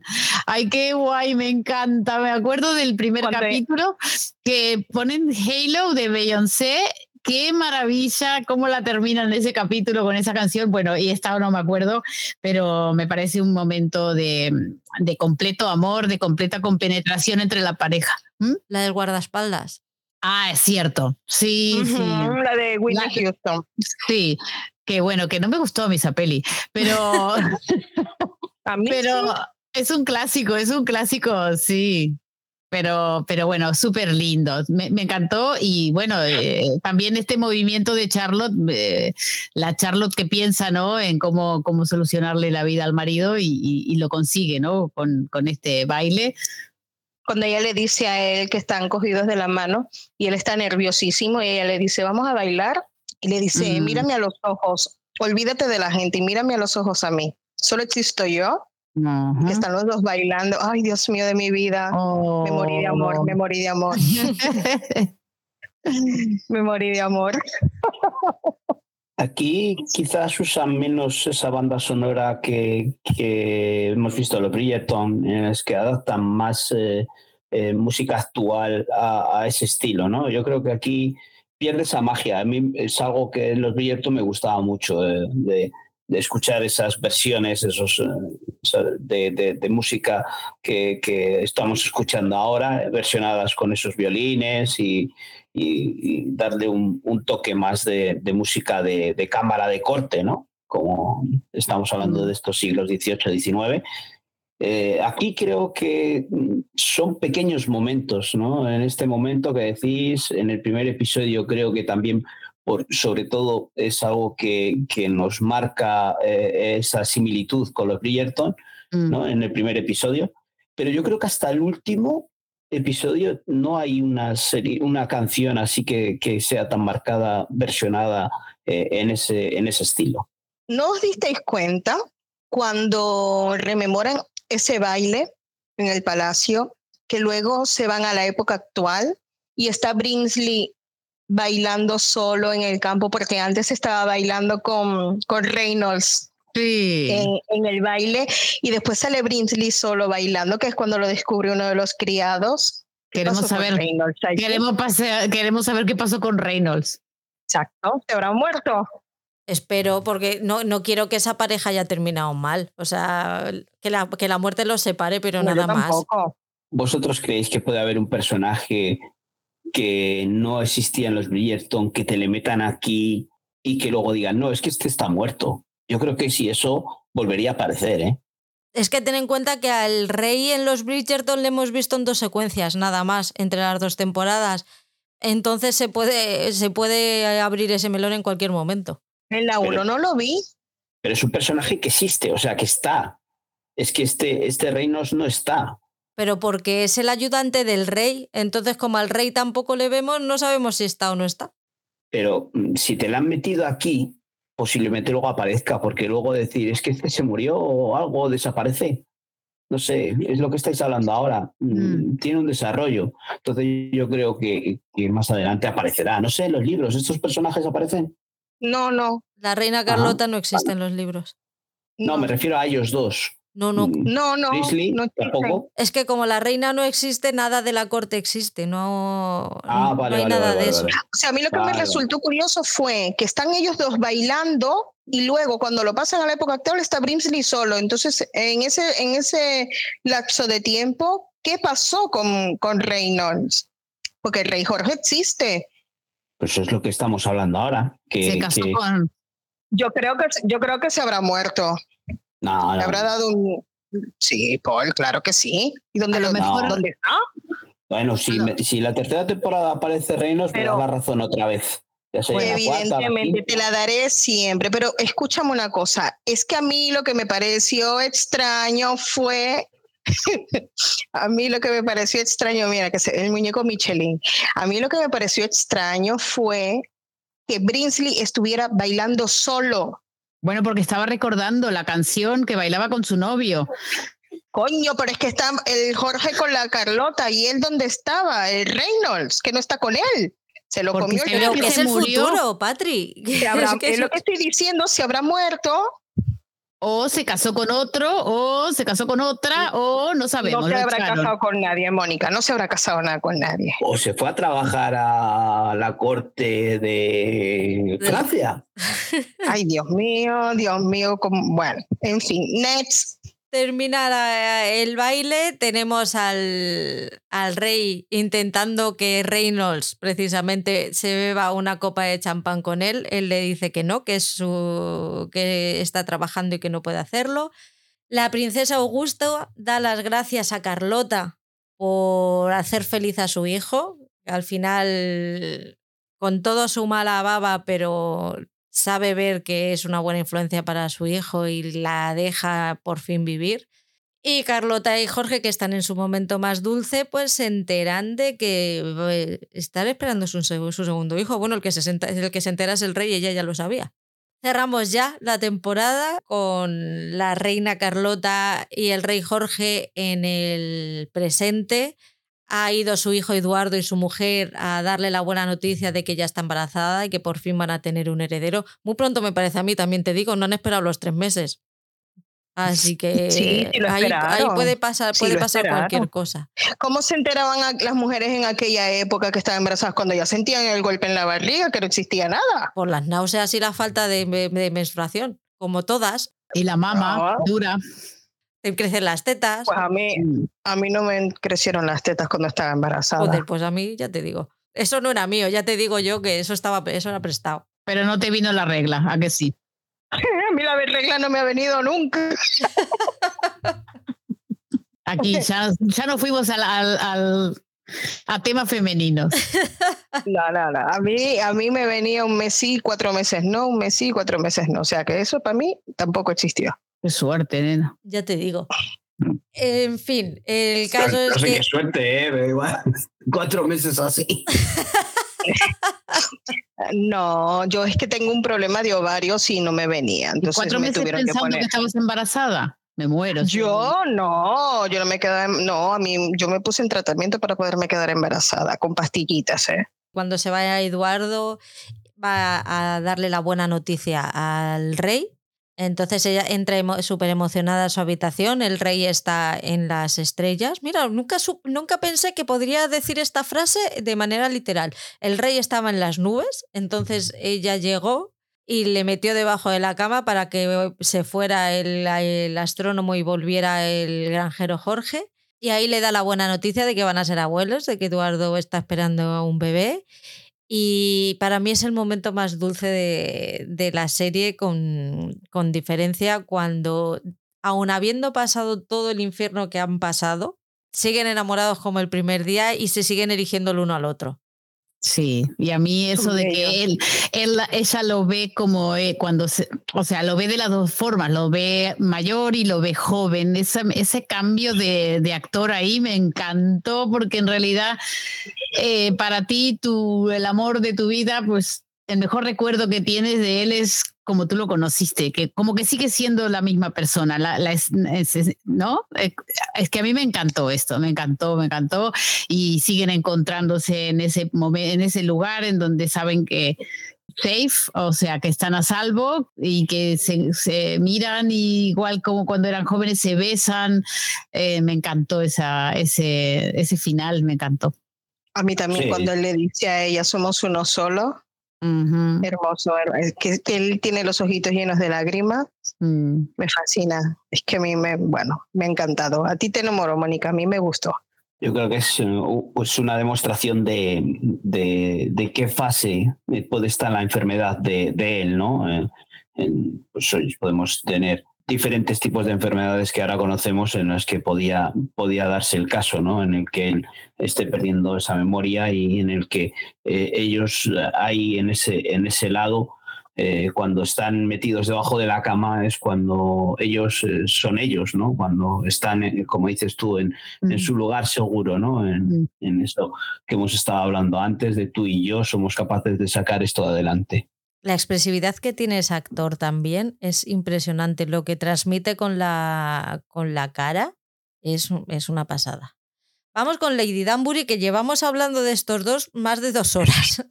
Claro, eso es. Hem- hem- Hemos contado la historia de la reina Carlota. Hasta ahora solo hemos hablado de la historia de la reina Carlota con su rey Jorge, que es lo que, lo que yo os he dicho, que hasta aquí es todo esto es lo que me estaba gustando. Pero Bueno, ahora, llega con la paja. Paul el troll. Siglo XVIII, Lady Danbury y Lord Danbury son unos adinerados eh, londinenses de diferente etnia a la, a la blanca, pues ella me parece que tiene, es descendiente de un rey de, de Sierra Leona y el otro también tiene, tiene mucha pasta, pero como no tiene la piel blanca, pues le dan por culo. Básicamente, en resumen, es eso.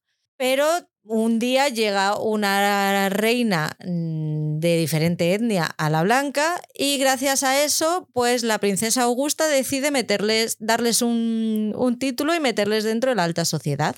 Y a ella en particular también la nombra eh, parte de la corte de la reina, o sea, de las personas elegidas para acompañar a, a la reina en, en los momentos importantes.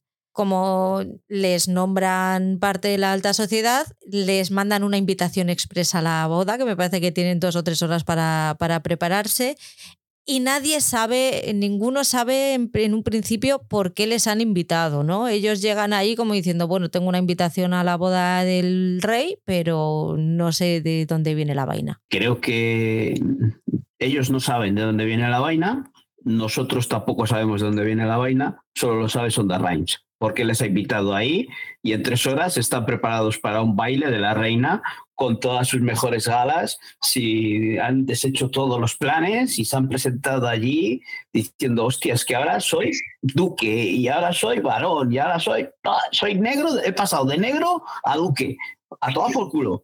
He pasado, sí, tenía dinero. No sé hasta qué punto, porque luego mm, vemos que tiene ciertos problemas de económicos con la casa, si pierde la casa y demás. No, pero porque, porque quiso estar, desde que fue duque, se quiso hacer todo lo que hacen los duques y tuvo que invertir mucho dinero. Claro, por eso te digo que luego al final tiene problemas económicos cuando se muere él. Pero porque no, porque no tiene, porque no saben si eh, su hijo va a heredar el título o no. Exacto. El, miedo que tiene no es porque no tenga dinero, sino porque no porque como no hay antecedentes, no saben si va si va a poder heredar el título su hijo o no. Pues, pero llegan a hablar de que puede perder la casa y demás. Y claro, porque la casa se la dan con el título. ¿Y dónde cojones vivía antes? Si en otra casa. No, en, en, esa misma casa. Y, Yo creo que era la misma casa. No, no, porque Lady Di en un momento va a visitarla. ¿O no? Ay, no sé. No, no, no, no, no, no, es la misma casa llegan a hablar de problemas de, económicos, de que puede perder la casa ah, si no les dan, no siguen con el título nobiliario. Aparte de la herencia a su hijo, de heredar el, el hijo el título, también hablan de que tendrían que irse de, esa casa. Algo hablan. No, yo no la he visto seis veces, pero sí la he visto. No, yo la vi una, yo la vi dos. Tienes razón, tienes razón. A ver, el abogado le dice a ella, eh, que, que, como todas las viudas recurra a algún hombre de su familia caritativo que la coja, que es lo que hacían las viudas, o que se case con, con un rico, le dice, y, y, que ella dice que no, que ella no quiere casarse con nadie, que no sé cuánto, que quiere, ella ahora es la heredera, y entonces dice, bueno, lo que pasa es que lo que tu marido hizo al aceptar el título fue eh, gastar mucho para, para mantener el ritmo de vida de los nobles, como por ejemplo mucha servidumbre, eh, no sé qué, los caballos, no sé cuánto inversión que, y, casi que no le queda dinero. Y ahí es cuando ella se entera que casi no le queda dinero y que igual podría perder la casa. Pero yo creo que es siempre la misma casa. ¿Es la misma casa? Yo creo que es la misma casa porque tiene lo de la casa, la de la cama esta que le daba la cabeza contra la pared. Eh, ¿sabes? Se folla al, Lord Ledger. Oye, qué bien follado. Ahí es cuando la vemos. Muy a favor del padre de Violet. Muy a favor porque al fin esta mujer descubre lo que es empoderarse en la cama, ¿no? Y decir, oye, tú, siéntate, que ya hago yo lo que quiera hacer yo. Se le puso encima y ¡pa! date vuelta y ponte ahí y ya tú, tú quédate quietito, que yo hago todo yo. Este, eh, pues eso, eh, eh, yo creo que se trataba de la misma casa. Eh, claro, esta mujer es súper interesante, ¿verdad? Su, su arco, eh, creo que para mí es uno de mis preferidos de esta serie. ella empieza siendo una chica em, muy sumisa, es, que aceptaba que su marido pues la empotrara todos los días y sin ganas y nunca jamás le importó de ella eh, ella se levantaba desesperada para bañarse porque aparte era feo, pobre. Eh, y entonces, claro, la habían, la, habían criado, la habían prometido con este hombre desde que tenía tres años y le habían educado para que todo lo que a él le gustaba fueran sus gustos. O sea, ella no sabía quién era ella misma, ¿no? No se conocía y de repente se ve viuda y con una libertad que nunca había tenido, que al principio no sabe qué hacer con ella, porque hasta está tomando el brandy que no le gusta, o Porto creo que era, que era como era el preferido del marido, entonces ella pues era así la vida y al final se empieza a dar cuenta que a lo mejor ella tiene que descubrir qué es lo que le gusta, qué es lo que quiere y, y bueno, y sale a dar esos paseos para que le dé el aire y al final se encuentra con el padre de Violet, que es el vecino, y, empiezan a tener un, como un feeling entre los dos y, se empiezan a atraer. Su verdadero amor. Claro, se enamora ella y él también. Yo creo que él también se enamora, ¿no? Lo que pasa es que no está bien dejar a la mujer. Con esa mujer que tiene cualquiera, ¿sabes? Madre mía. ¡Ay, qué odiosa! ¡Qué odiosa! ¡Qué estúpida, ¿eh? Dios mío, de mi vida! ¿Y qué, ¿Y qué fue de la vida de esa? También se murió, ¿no? Como Reynolds. Hombre, se han muerto los dos. Ya los, los Bridgerton no se sabe que, que tengan abuelos. Es verdad, no se sabe. A, de, a mí, de, de, aquí de Lady Danbury, me, me, apetece que hablemos de cuando ella le cuenta a Cora cómo desde los tres años que la, mm, que la prometieron a este hombre, toda su crianza ha sido para satisfacerle a él. Todo lo que ha hecho en su vida ha sido contando con los gustos de él por y para él, pero eh, y los gustos de ella en ningún momento han contado en absoluto para nada. De hecho, no tiene ningún tipo de, de feeling con sus hijos, no los conocen prácticamente. Ellos viven con la nani y no, no se conocen, solamente les le usa para ir a pedir a la, a la princesa Augusta el, el título para, para, su hijo, que al final se lo tiene que, que currar y tiene que, que negociarlo para, para conseguirlo. Es una tía que al final está hecha a sí misma. Es una tía que, que la descubrimos aquí o sea, si quien haya visto solo la reina Charlotte descubre a esta, a esta Lady Danbury. Pero nosotros la veníamos, la habíamos visto en los Bridgerton con, con ese empoderamiento que también tenía ella, ese poder que sabíamos que ella estaba viuda y que ella también gobernaba su vida. Pero aquí descubrimos lo que todo su pasado. Eso es lo bueno que tiene esta serie, en el que nos dan ese, ese esos precedentes de este personaje. No es lo mismo que con, con Violet, ¿no? Yo aquí opino, aquí sí que sigue esa línea. Sabemos cómo ella era sumisa con su marido, su viejo, su marido viejo, feo y tal, que la empotraba día tras día. Esas conversaciones que tenía con la criada cada vez que, que, que follaban, o antes de follar o después de follar, cuando la bañaban, y cómo se lo tomaban tanto ellas dos como algo normal, ¿eh? que desagradable, ¿no? Pero al final pues acababan viéndolo como algo normal y correcto. Y, y, luego la relación que tiene con, con, este otro hombre que aparece por allí, que se enamoran, y, y, luego eh, lo que estabais hablando de que para poder seguir con ese, heredar ese título, eh, la posibilidad de incluso irse con el hermano de, de, la reina Carlota, ¿no? Y vemos que ahí ese es lo que le hace que salte esa chispa de decir, yo no necesito a nadie. Otra vez volvemos a esa mujer en la que toma el poder, toma las riendas de su vida. Yo he estado sirviendo a una persona, haciendo todo lo que ella quería desde que era pequeña y ahora no me da la gana volver a lo mismo. No me da la gana irme a otro país siguiendo a un hombre, sino que yo estoy aquí y me voy a seguir con mi vida sacando a mi hijo adelante y el título adelante.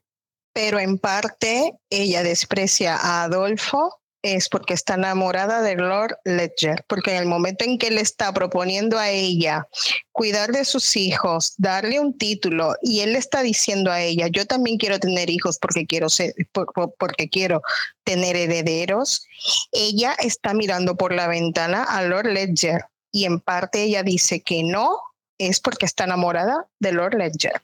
Y porque no quiere volver a tener una vida sin amor. Prefiere estar sola a volver a estar sometida a un hombre al que no quiere y, y viendo al, bueno, viendo al otro no porque se iría a Alemania, pero perdería mucha, eh, muchas cosas que, que le gustan de su vida actual por un tío que, por el que ni fu ni fa.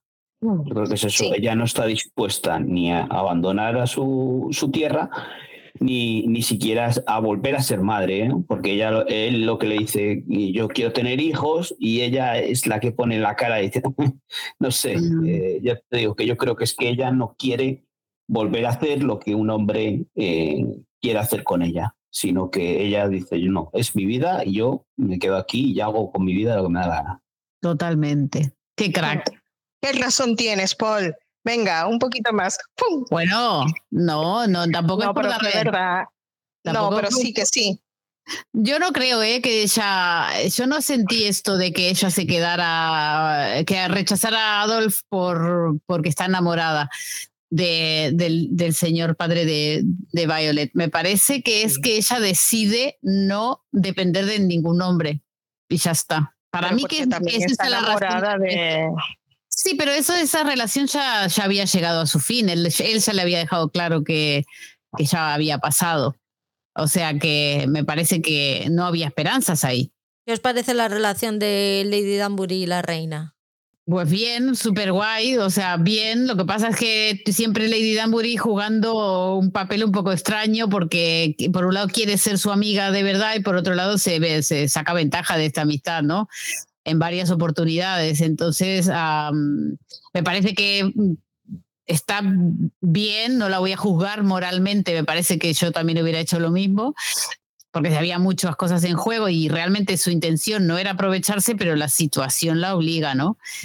A, ese acercamiento. Y, bueno, me parece, me parece, me encanta que, Charlotte tenga este tipo de mujer al lado también, como ejemplo. Yo también me parece que esto, esto es una relación magnífica. Eh, sí que creo que el acercamiento que al principio mm, pues eh, busca eh, la reina tener a alguien de su raza, eh, tenerla cerca, ¿no? Y que compartir. Al principio sería como una relación un poco basada en el interés. En, pongámoslo de esa manera, que después se volvió una, amistad verdadera, pues, y, y, Carlota se lo hizo ver a Lady Danbury en el momento en que se enfrenta a ella y le dice, a ver, se enfrenta, se encuentran cara a cara y le dice, Carlota, has despreciado a mi hermano y no has querido ser reina en Alemania. Y ella, y en parte, a ver, en el lenguaje de ellos no, pero en parte le dijo, eso te honra, ¿sabes? No, yo creo que al principio a ella la sienta mal. A la reina Carlota que haya despreciado a su hermano. ¿Tú crees? Luego, Sí, y luego creo que cuando eh, ve que la otra se pone en su sitio y le explica su, cómo ha tomado la decisión, es cuando pues eh, reconoce que, eso, que lo que estábamos hablando todo el tiempo, es reconocer entre mujeres, no lo que, lo que vemos otras veces hacerse daño entre mujeres, sino entre mujeres al final apoyarse. Esta Lady Danbury siempre eh, la hemos visto con la madre del rey también, con Fabular, para tratar de sacarle información, acercarse a la reina para, para sacarle información de si se han acostado, si se han consumado y, todo eso, pero ella lo hace por interés, para intentar seguir manteniéndose en la corte, para seguir manteniendo ese título.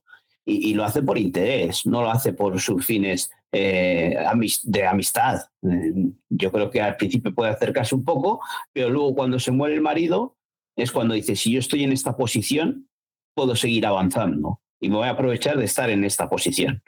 Luego ya tiene que tomar ciertas decisiones en las que se la juega, a blanco o negro, en el a cara o cruz, no blanco o negro, a cara o cruz, ¿no? Decir, si yo desprecio al, al, hermano de la reina, ¿qué me puede pasar si me quedo, cuando me quede aquí yo sola otra vez? Entonces, eh, yo creo que ahí, eh, eh, luego lo vemos en los Bridgerton, ella es una manipuladora, ella juega con, con toda la información que tiene. O sea, ella es pues, la típica persona que está en la corte jugando con diferentes cartas. Sí, lo que le salva es que tiene buena intención, que nunca lo hace por, con, malas intenciones. Por eso al, final la tenemos cariño, pero sí que es una manipuladora en potencia no lo hace con mala intención de hacer daño, lo hace con la buena intención de buscarse su bien personal para él y su hijo. O de la gente, que, o de la gente que quiere. Es que no has visto la segunda temporada. Vale, vale. Yo estoy hablando solo desde la primera, una vez vista la primera temporada, no he visto la segunda. No sé si cómo desarrolla ese personaje. Por eso os digo que hay muchas veces que, que ver esta serie es necesario ver los Bridgerton. Hablemos de la corona de cumpleaños que se nos ha pasado, ese regalo que le hace Lord Ledger el día de su cumpleaños antes de no empezar a salir con ella. antes de no ir a su casa. Con las, con las coronitas. Ya con las coronitas se las estaba intentando meter doblada, o sea. Me da a mí que doblada no se la mete, fíjate. Con que se la meta, yo me quedo tranquila. espero por lo menos que no fuera doblada, que eso fuera bien, porque si no, hostia, qué dolor. Que ahí sí que podemos ahí dar la razón a Patricia en el que eh, luego cuando ve las coronas, o sea, las coronas las mantiene allí. Por eso luego cuando descubre Violet las, coronas, por cuando se pregunta qué ha pasado aquí, ¿no? Sí, sí. Por eso yo dije que él, ahí, por eso yo dije que ella no se va con el Adolfo este porque está enamorada del padre de Violet. Yo no niego que ella esté enamorada del padre de Violet, pero no creo que sea el motivo, porque igual que es, una superviviente y por, eh, y por interés, a ella le convenía casarse con el, con el hermano de la reina. Pero, el amor le pudo más. Pero no, e, esta mujer no se mueve por amor. Ella decide que que lo que, lo que ella quiere hacer es no, no volver a sentirse mangoneada por ningún hombre y, y se, y se elige a ella frente a nadie más. O sea, lo que ella quiere frente a lo que puede conseguir. Menudo eh, trauma.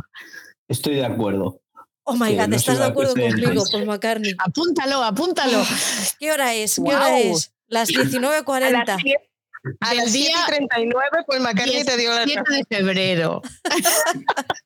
No os peguéis tan arriba, es ella la que no me da la razón. Yo haya dado ya la razón muchas veces. Si yo haya. Es mi falta de personalidad, es por lo que eh, veo series que me recomienda ella. Entonces será porque la hago caso. Cada vez que me dice eso me siento un poquito peor. Te hunde, Patri. Vamos con el siglo XIX. Bueno, el siglo XIX lo podemos eh, contar junto con Violet porque está muy intrínseco. Sí, eh, sí que vamos a contar lo poquito que hay de Violet Bridgerton del, del siglo XVIII. La conocemos como la hija de Lord y Lady Ledger. Ella es una niña soñadora que está súper unida a su padre y no tiene absolutamente nada en común con su madre. Yo creo que nadie tiene nada en común con esa señora porque madre del amor hermoso, o sea, es, mm, está amargada de la vida. Es que es al lado de amargado tienes su foto. Estúpida rabiar, sí.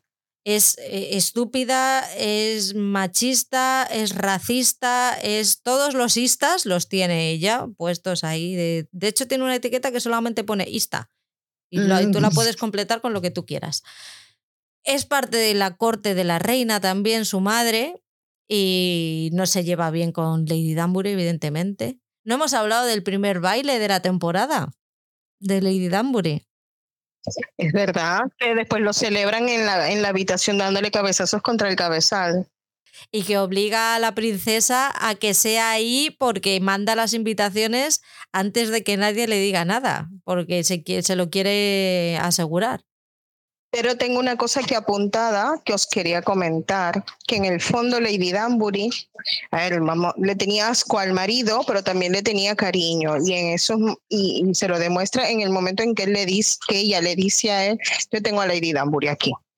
En el momento en que están los dos en la cama y, y ella fue muy cariñosa y cuando cuando ella le dijo a él que él, ella, que él se merecía tener ese, que ellos se merecían tener ese primer baile porque él era tan buena persona como los demás. ¿Os pues acordáis, no? Sí, sí.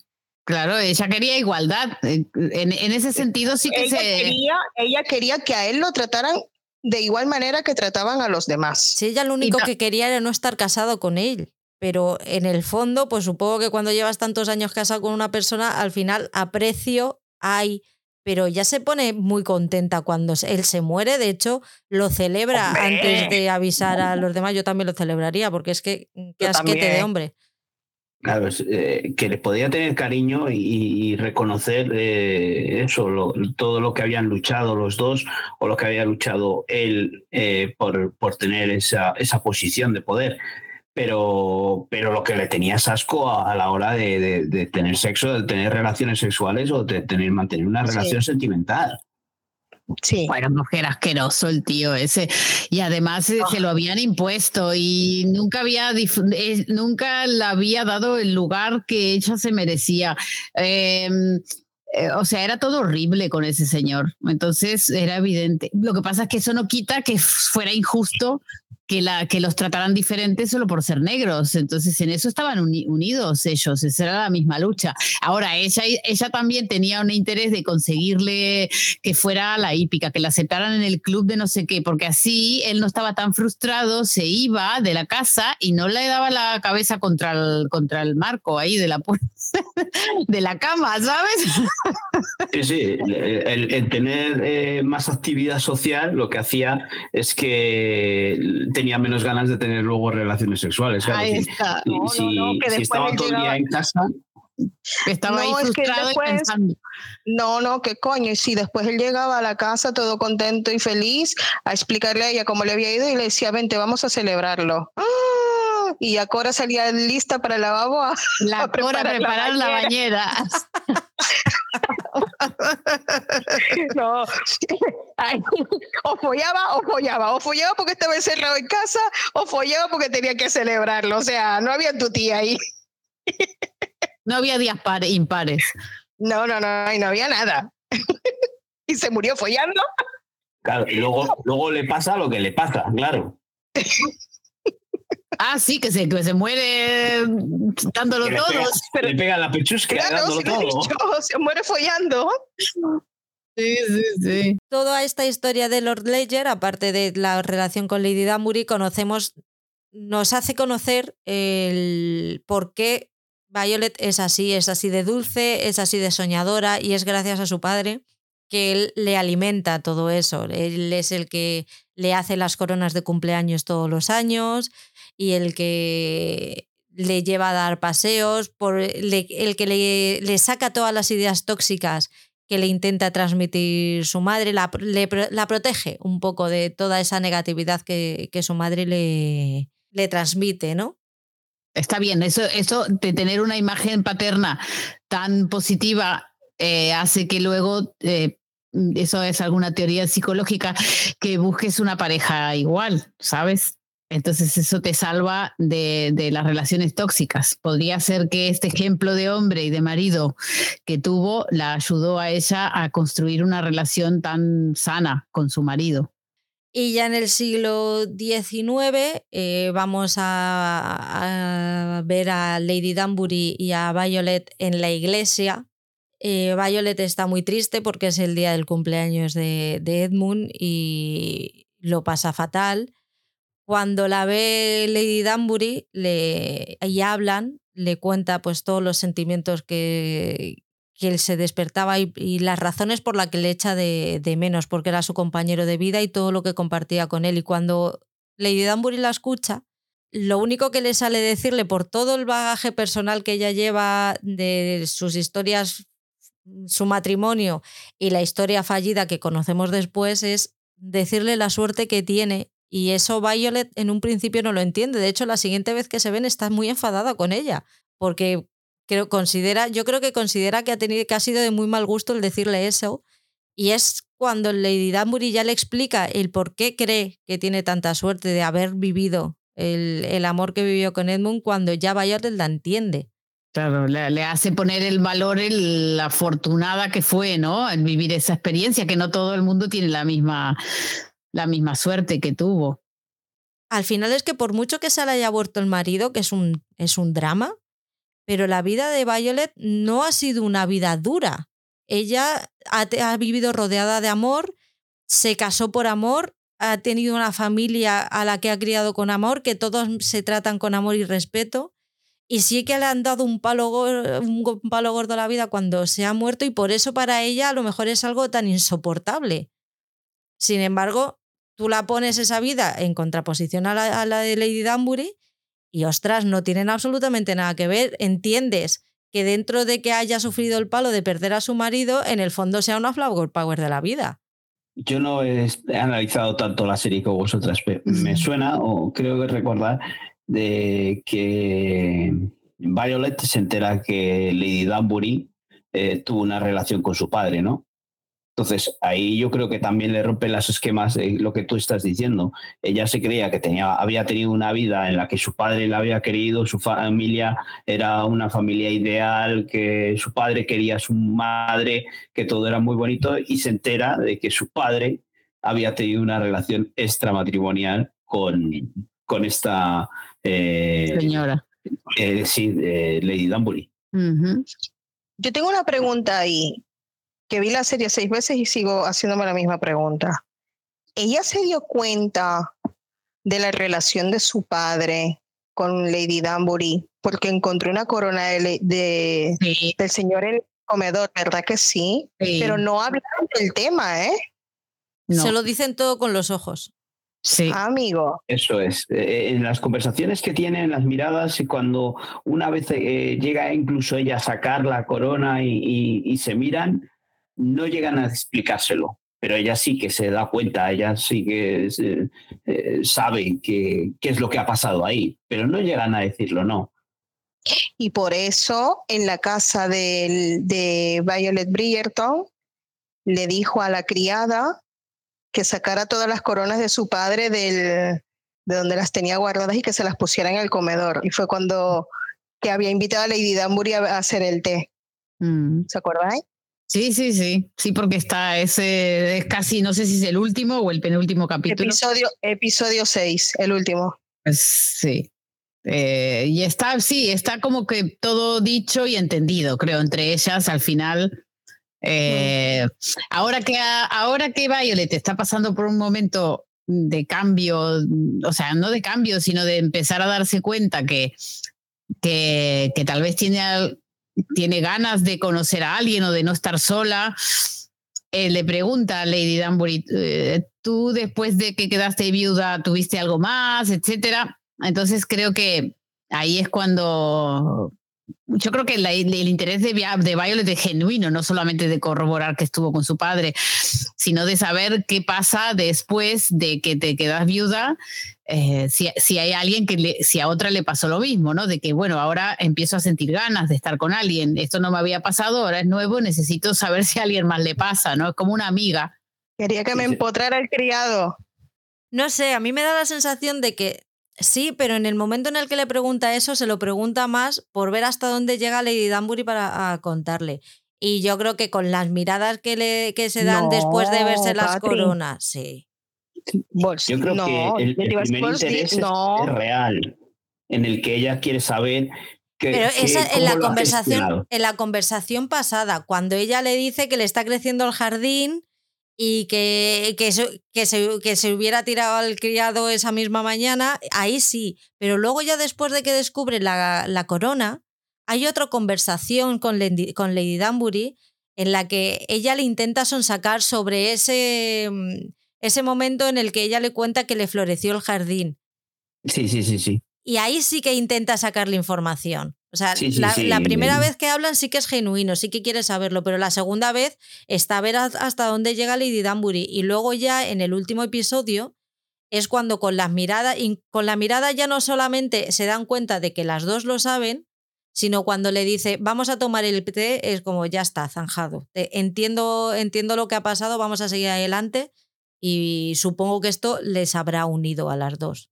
Sí, sí, sí, las une en el aspecto de que eh, siguen teniendo esa amistad y, que eh, las dos se encuentran en el mismo momento de, vida, ¿no? Que las dos son viudas y las dos eh, están interesadas en, en, que le sigan regando el jardín.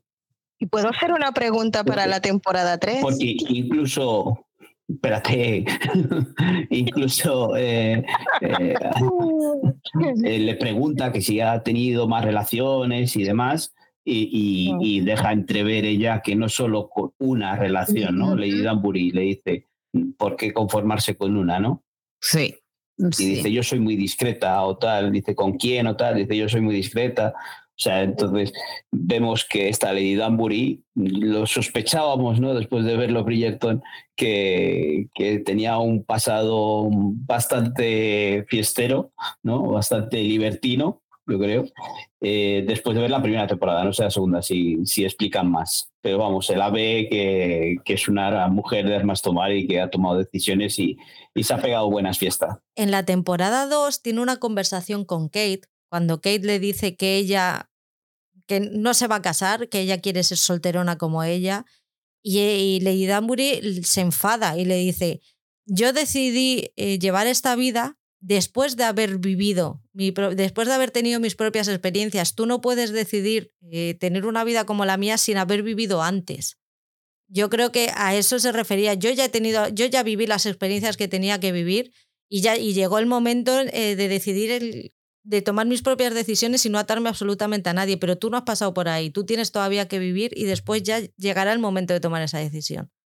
Eh, antes de terminar con esas, con estas dos y el jardín, em, creo que, que me encanta esta serie, cómo pone de, cómo pone sobre la mesa eh, las, la, a personajes como y, experiencias de los personajes como estas dos mujeres que probablemente tengan más de 50, 60 años, que los hijos ya no están en casa, que mm, están viudas. Entonces, eh, eh, como remarca la serie, ¿no? En que las mujeres, aunque seamos mayores o aunque sean mayores, seguimos teniendo deseos, seguimos queriendo sentirnos deseadas, queridas, eh, amadas.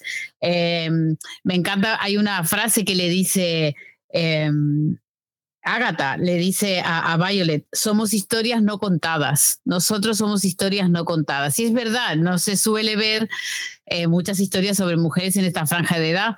Eh, no sé si se dieron cuenta que Violet se, va, se va abanicando, porque claro, tiene todo lo de la menopausia. Este, eh, claro, eh, empieza, eh, bueno, empieza también a descontrolarse un poquito las hormonas para bien. Yo, yo celebro todo esto y celebro que, que, que Shonda Rhimes ponga a estos personajes de mujeres también, de un poco más, mujeres mayores, y que se hable de la sexualidad y de los deseos de estas mujeres. Eh, vuelvo a decir, Sonda Rhimes hace lo que la da la puta gana. ¿Cuántos años tiene Sonda Rhimes? No sé, la verdad. Cincuenta y pico. Y bueno, por eso, mejor que esta. Claro, ella está contando lo que ella puede sentir a su edad. Pero claro. yo todavía soy, estoy activa sexualmente. claro. Lo está contando en la tele, porque en el libro no tiene nada que ver. No, pero es que estamos hablando de que eh, la serie la está contando Sonda Rhimes. Eh, sí, está porque basándose en un libro, claro. la serie está contando Sonda Rhimes. A, mí me parece realmente una maravilla lo que hizo, porque sacó unos personajes que no están así de desarrollados en los libros y se los inventó y les dio un, fondo, les dio un, arco totalmente eh, maravilloso. Y yo celebro que lo haya hecho, estoy contentísima. Y es importante tratar estos temas y que la gente empiece a ver, no solo las mujeres, que las mujeres lo sabemos, pero que, que se empieza a ver que la, mujer tiene deseos mm, en cualquier etapa de su vida y tiene otros tipos de problemas que no sean el fulanito no se ha enamorado de mí. No, hay otras muchas cosas que no se sabe de nosotras y que está bien que, se, eh, que dejen de ser tabúes, porque al final son tabús. Me hubiera encantado que se hubieran potrado al, al criado, Ay, sí. A ver si temporada 3 se, se lo empotra. ¿Te imaginas a, Colin preocupadísimo porque Penélope no le hace ni puto caso y la otra follando con el criado dentro de las habitaciones? Dios, me encantaría ver eso. El pretendiente tiene tela, ¿eh? Mm, yo estaría preocupada si ¿El fuera pretendiente Colin, ¿eh? de, de Penélope? De Penélope. Ay, no es mi estilo. Tampoco, a ver, Patri, tampoco es el mío, pero es guapo, hay que reconocerlo. a mí no me lo parece. O sea, no es feo, pero... Me perdí. ¿Quién? ¿Quién? El pretendiente de Penélope. pretendiente de Penélope. es, olvidable. En serio, es que estáis tan, tan in love con Colin que, no, existe más allá. No existe el más allá. Culpable. Me declaro culpable. En serio. A raíz de las no confesión de Lady Danbury y de Lady Danbury a, Violet Brierton, ¿en la temporada se debilitará esa amistad o qué? ¿O se reforzará? Yo creo que no, que este tema se ha cerrado aquí. Dará, dará lugar a, cosas nuevas, pero yo creo que el conflicto no va a existir. O sea, que, lo que va a dar eh, lugar es a una unión diferente. ¿Se podrá reforzar entonces la amistad, quieres decir?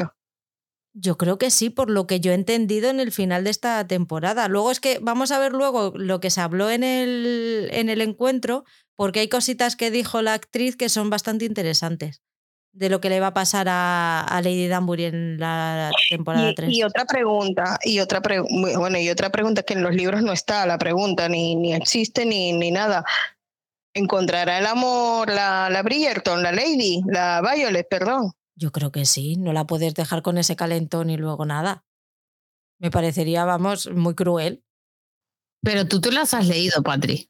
No, no, pero a- en, en los libros ella no tiene, los protagonistas No son tiene sus hijos y ella No, y tanto que me leí los libros, llegué hasta el de Eloy. No, yo digo la otra Patri, porque, porque pensaba que no sabía si que tú también te los habías leído todos, claro.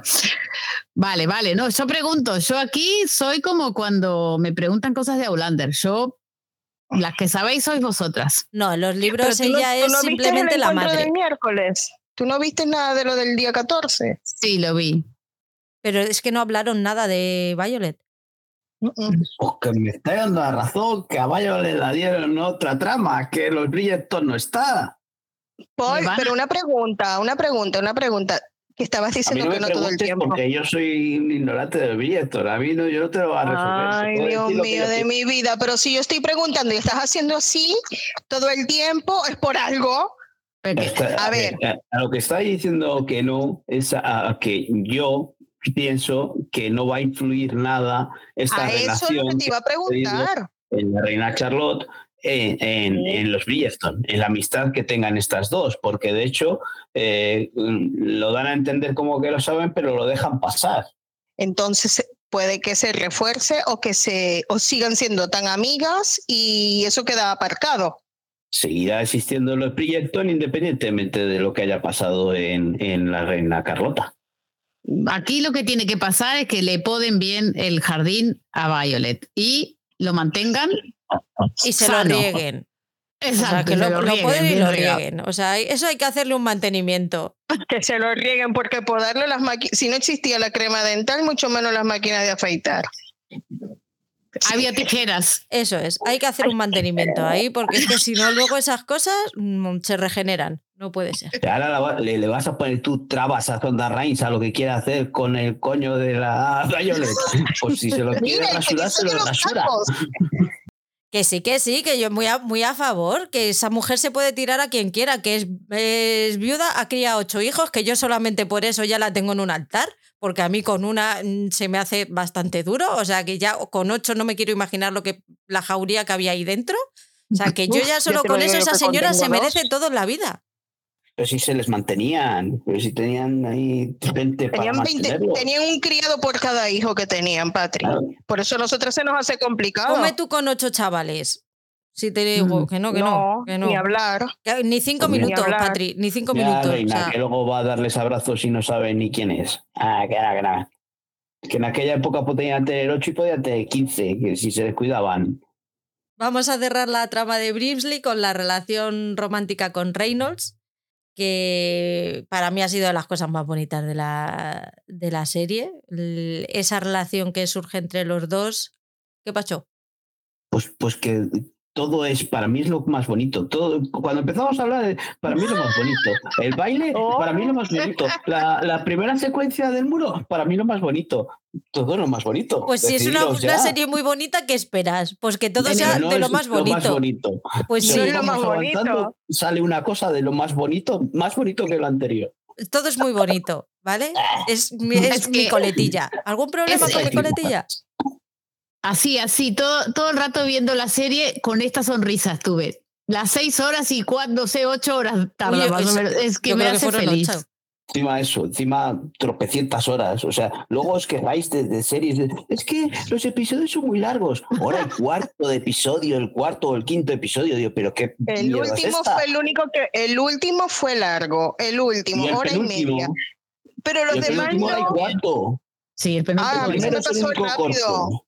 Ya, El claro. penúltimo se me, el penúltimo se me, el penúltimo me pareció corto. Hablamos Ay, de Brimsley, por hacía- favor. Otra vez, las manos a la cabeza. Tú, eh, Monitini dice que, que con la sonrisa a la boca. Y yo cada vez que pasaba algo, otra vez, las manos a la cabeza. Joder, qué pesado. Ahora es, joder, qué cansino. Ah, a la mierda.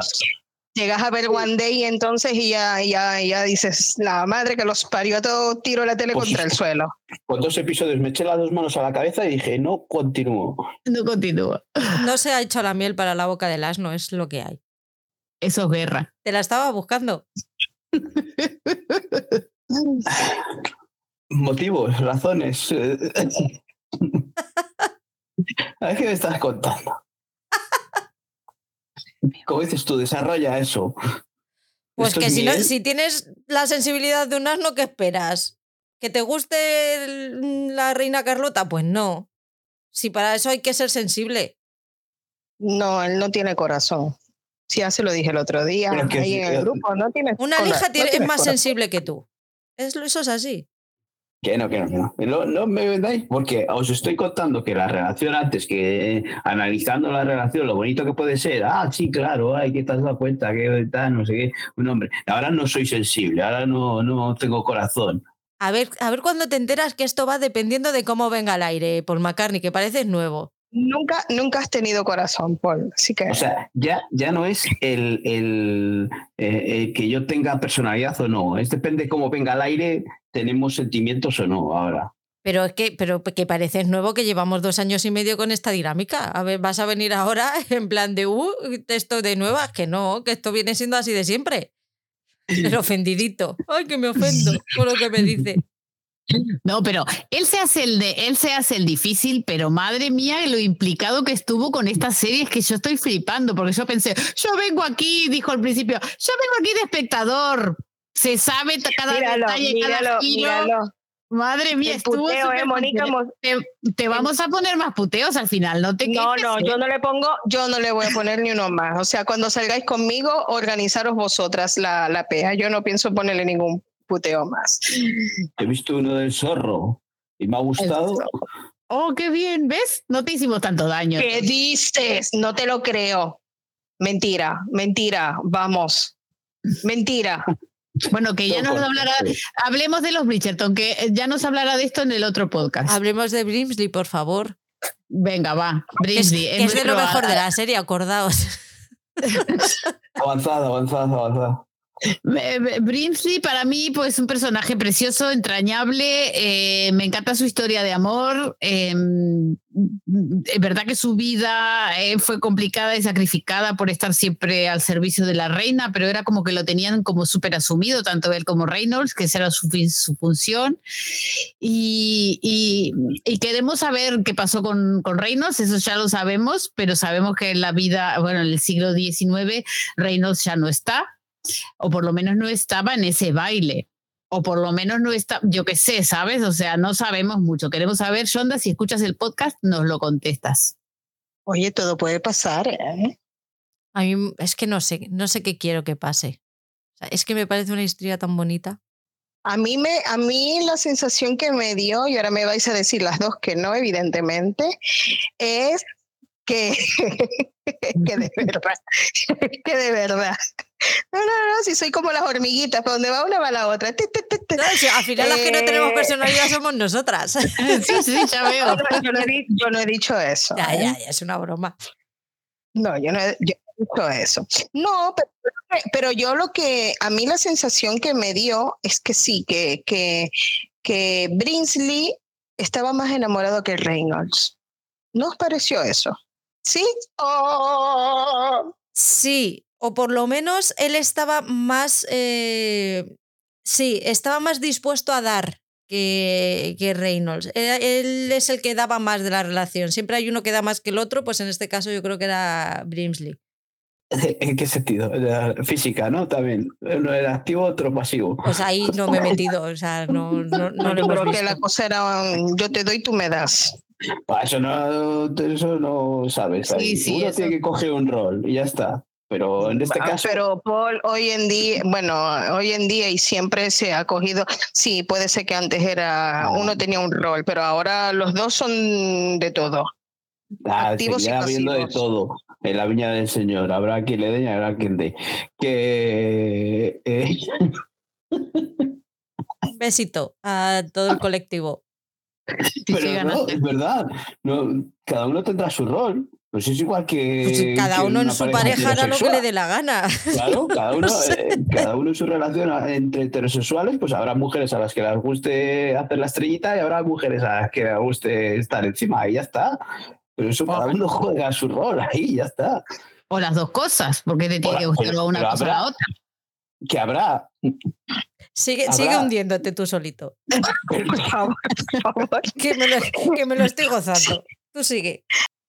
Habrá mujeres y hombres a los que les guste estar arriba o abajo y habrá gente que le guste todo, pero todo. Ya. Pero habrá gente a que ¡Ay, Dios mío! ¿Tú, Mónica? ¿Estás de acuerdo?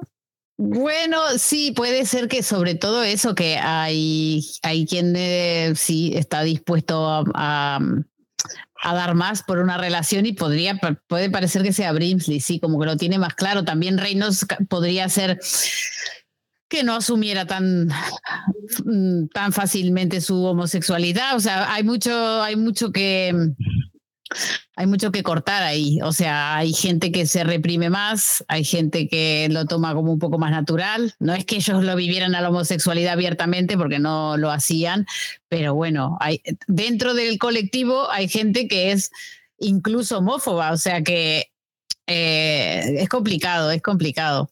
Y a, a, Reynolds se lo veía como, como el más así como mm, reservado. Sí, era más recatado, era más reservado. Mónica está diciendo lo mismo siempre. que yo, pero no está cuidando ahí. Habla despacio, a ver cómo no acabo de darle la razón y evito No, que me digan. no, que ninguna opino razón. igual que tú, A mí realmente ¿Perdona? que yo opino igual que tú. Vaya. Pero, ve- Vale. pero, pero que, ¿quién lo que pasa dentro de la bañera no nos importa, de verdad. La cuestión es que nos mostraron que se querían, ¿verdad? Que estaban Que se enamorados. querían, pero que Brinsley dio más. Por eso se veía más enamorado que Reynolds. Aquí no nos Y- importa que dé o no dé, o quién da y quién no da.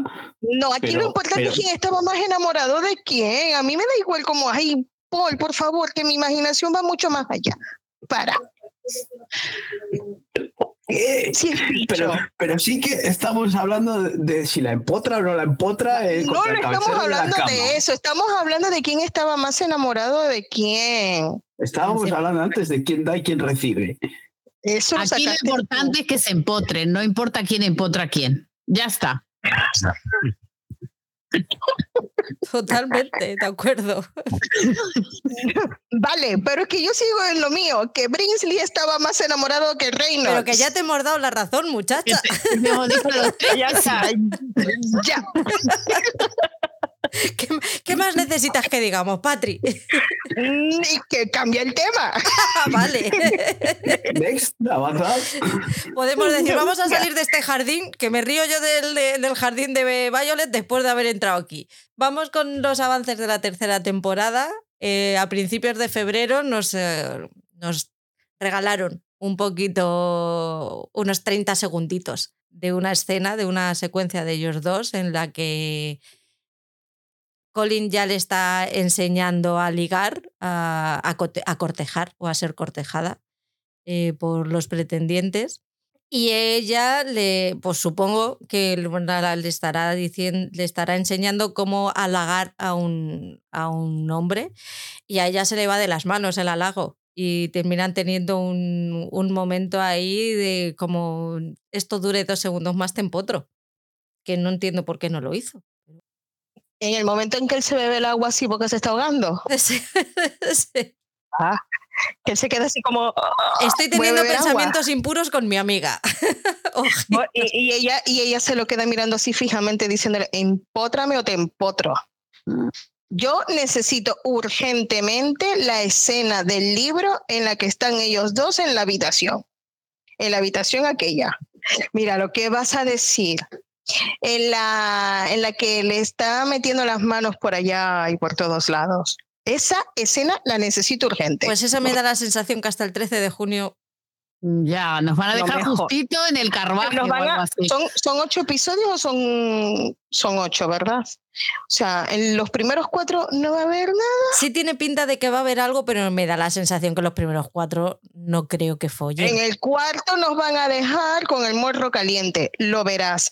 Y no, y lo, y lo, y la metedera de mano va a ser en el cuarto. Me- yo creo que espero que en el 4 sea el carruaje.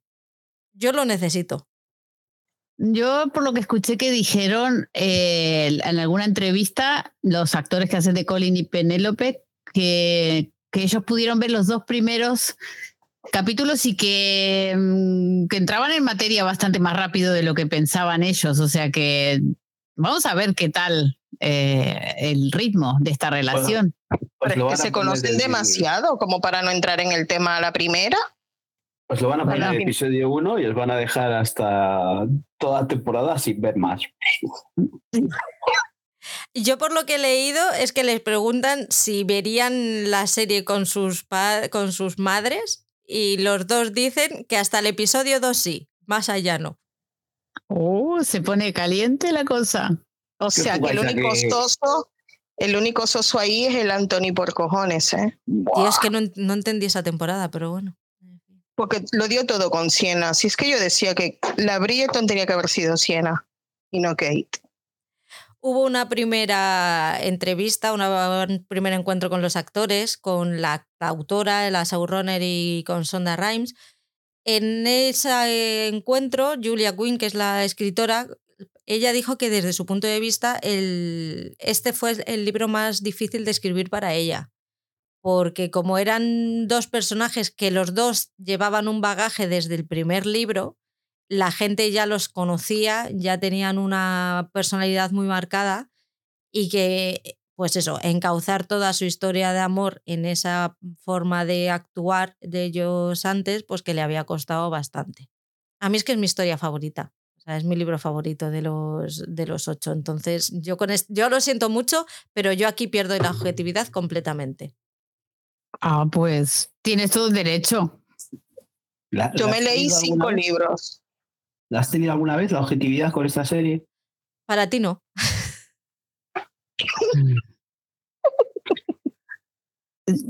Yo creo que también va a ser la mejor temporada de los Bridgerton. Yo creo que es la historia más potente que se viene cosiendo ya en los desde la 1.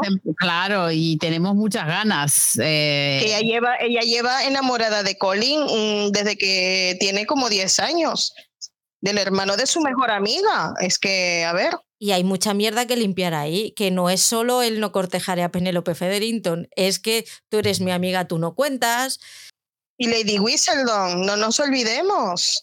Sí, sí, que es que hay, hay delita que cortar. Claro, se, se, él se hace, entre comillas, cómplice de ella para, para tapar quién es Lady Whistledown. Vamos a, con las teorías, vamos a, con las, con las teorías vamos para, para el siguiente, porque me quiero que hagamos uno, como las tres hemos leído los libros, y sacar de ahí, con lo que hayamos visto, pero una cosa, el libro de, de Benedict y Sophie también me gustó mucho, y el de Eloise y el otro también. Familia de Eloise yo creo que es el que menos me gustó. Ay, a mí sí me gustó. La showrunner, por su parte, cuenta que Colin y Penélope son desvalidos, en cierto sentido, que es una Lely y un tercer hijo que no es capaz de encontrarse a sí, a sí mismo. Y que es una, va a ser una temporada que va a hacer que los marginados se sientan vistos, que eso me parece súper importante, porque pocas series tratan este tema. Que, y lo, lo que es súper importante y que me encanta, que no va a cambiar nada drásticamente. ¿Cómo que no cambiará nada drásticamente? Del libro. Ah, ah, vale. Ah, no. Va a seguir bastante el libro entonces. Sí. Entonces quiero, la, quiero el episodio de la habitación en la que le está bajando las bermudas. Porque tela para meterle la mano por las bermudas, ¿eh? Joder que no lleva un tanga, ¿eh?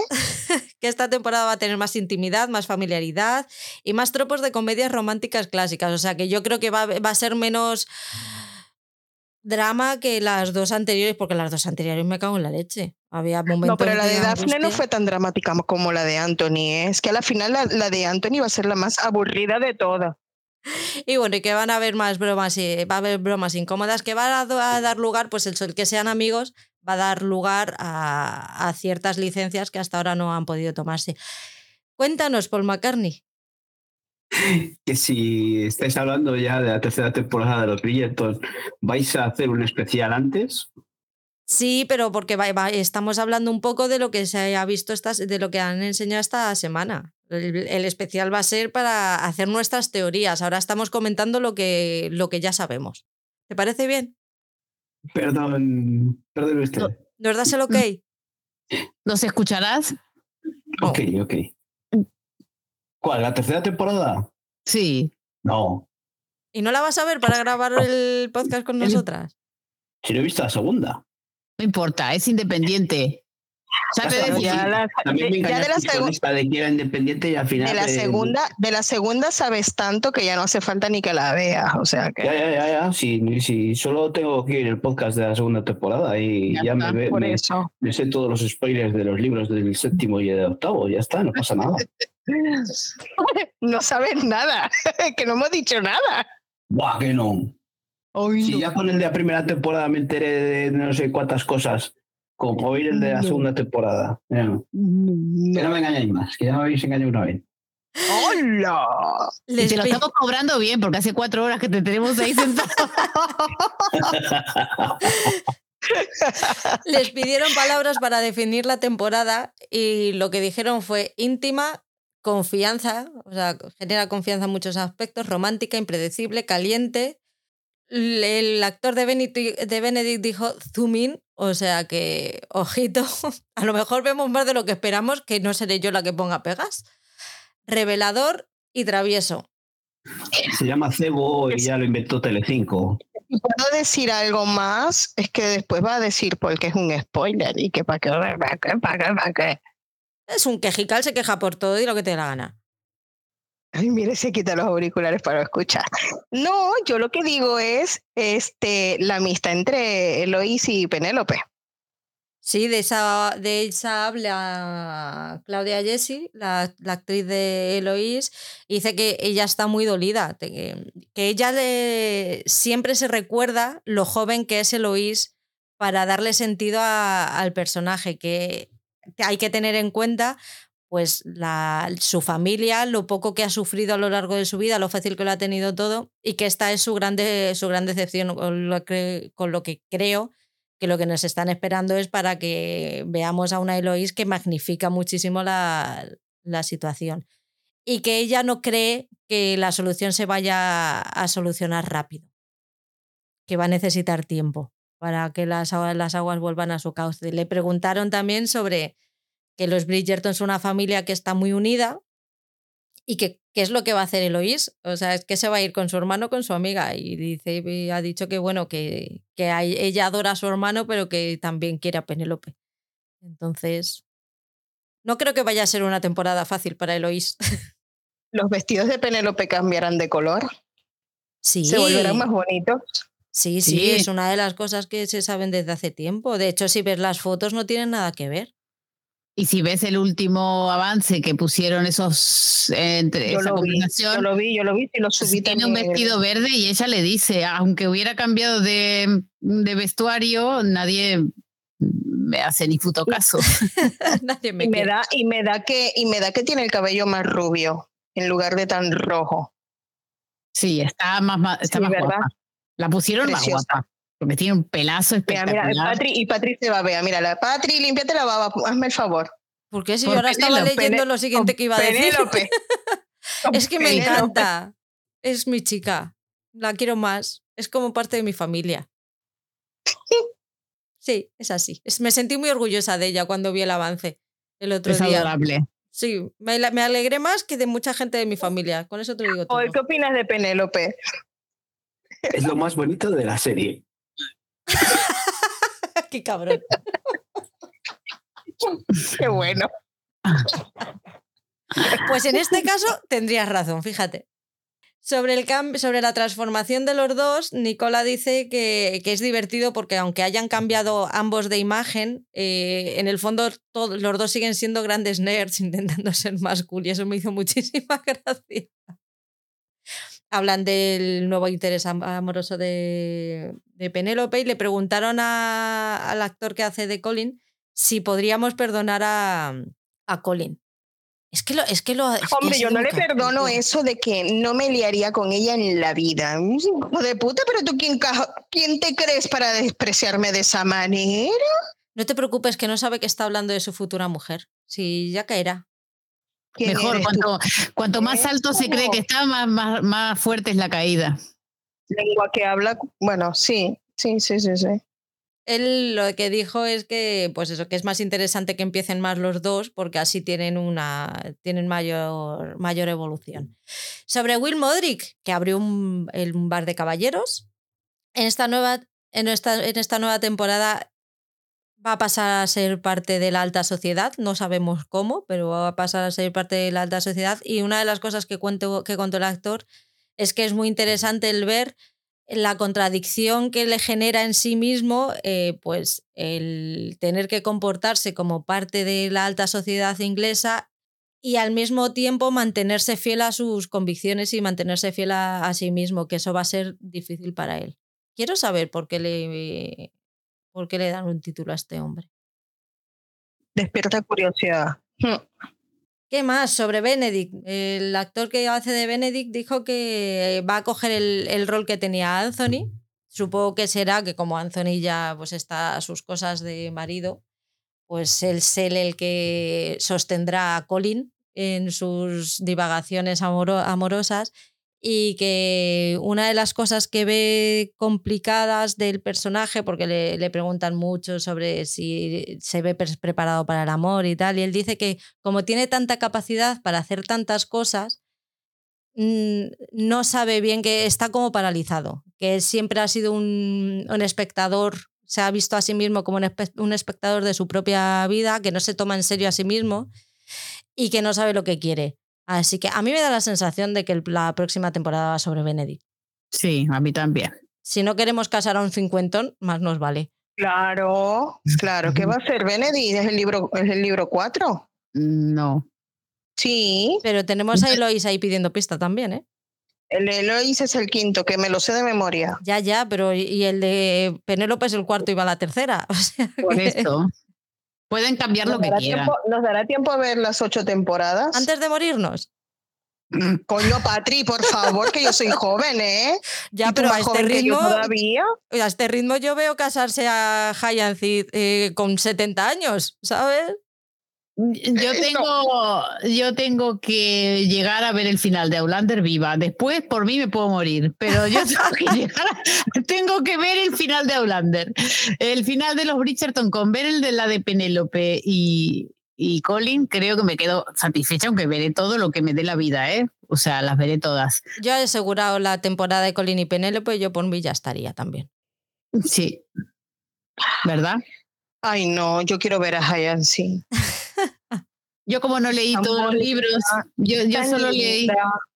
Sí. Qué preciosa esa chica, pero bella, ¿eh? Le da mil mm. patadas a Daphne. Nadie se va a acordar de Daphne ante la belleza de, de Hyacinth y de Eloise. Ojo. Vamos con, la, con Lady Danbury porque me parece que Anjoa, esta como coño se llame, la actriz, ah, dijo cosas muy interesantes. Él dijo que le gustaba que ahora... Eso. Dijo que ahora los fans ya entienden por qué los Bridgerton son tan importantes para ella. Que sabe que ya sabemos que su superpoder es, el, es proteger a los suyos, que ella va a hacer todo lo posible y va a remover Roma con Santiago por proteger a los suyos. Y que Lady Danbury esta temporada va a estar contra las cuerdas en su propio juego, que la va a pillar a contrapié. Y esto me parece que va a dar mucho juego a la hora de hacer teorías. Porque por primera vez no va a tener ella el control de la situación. Sí, a ver cómo, cómo lo, a ver cómo lo, lo maneja.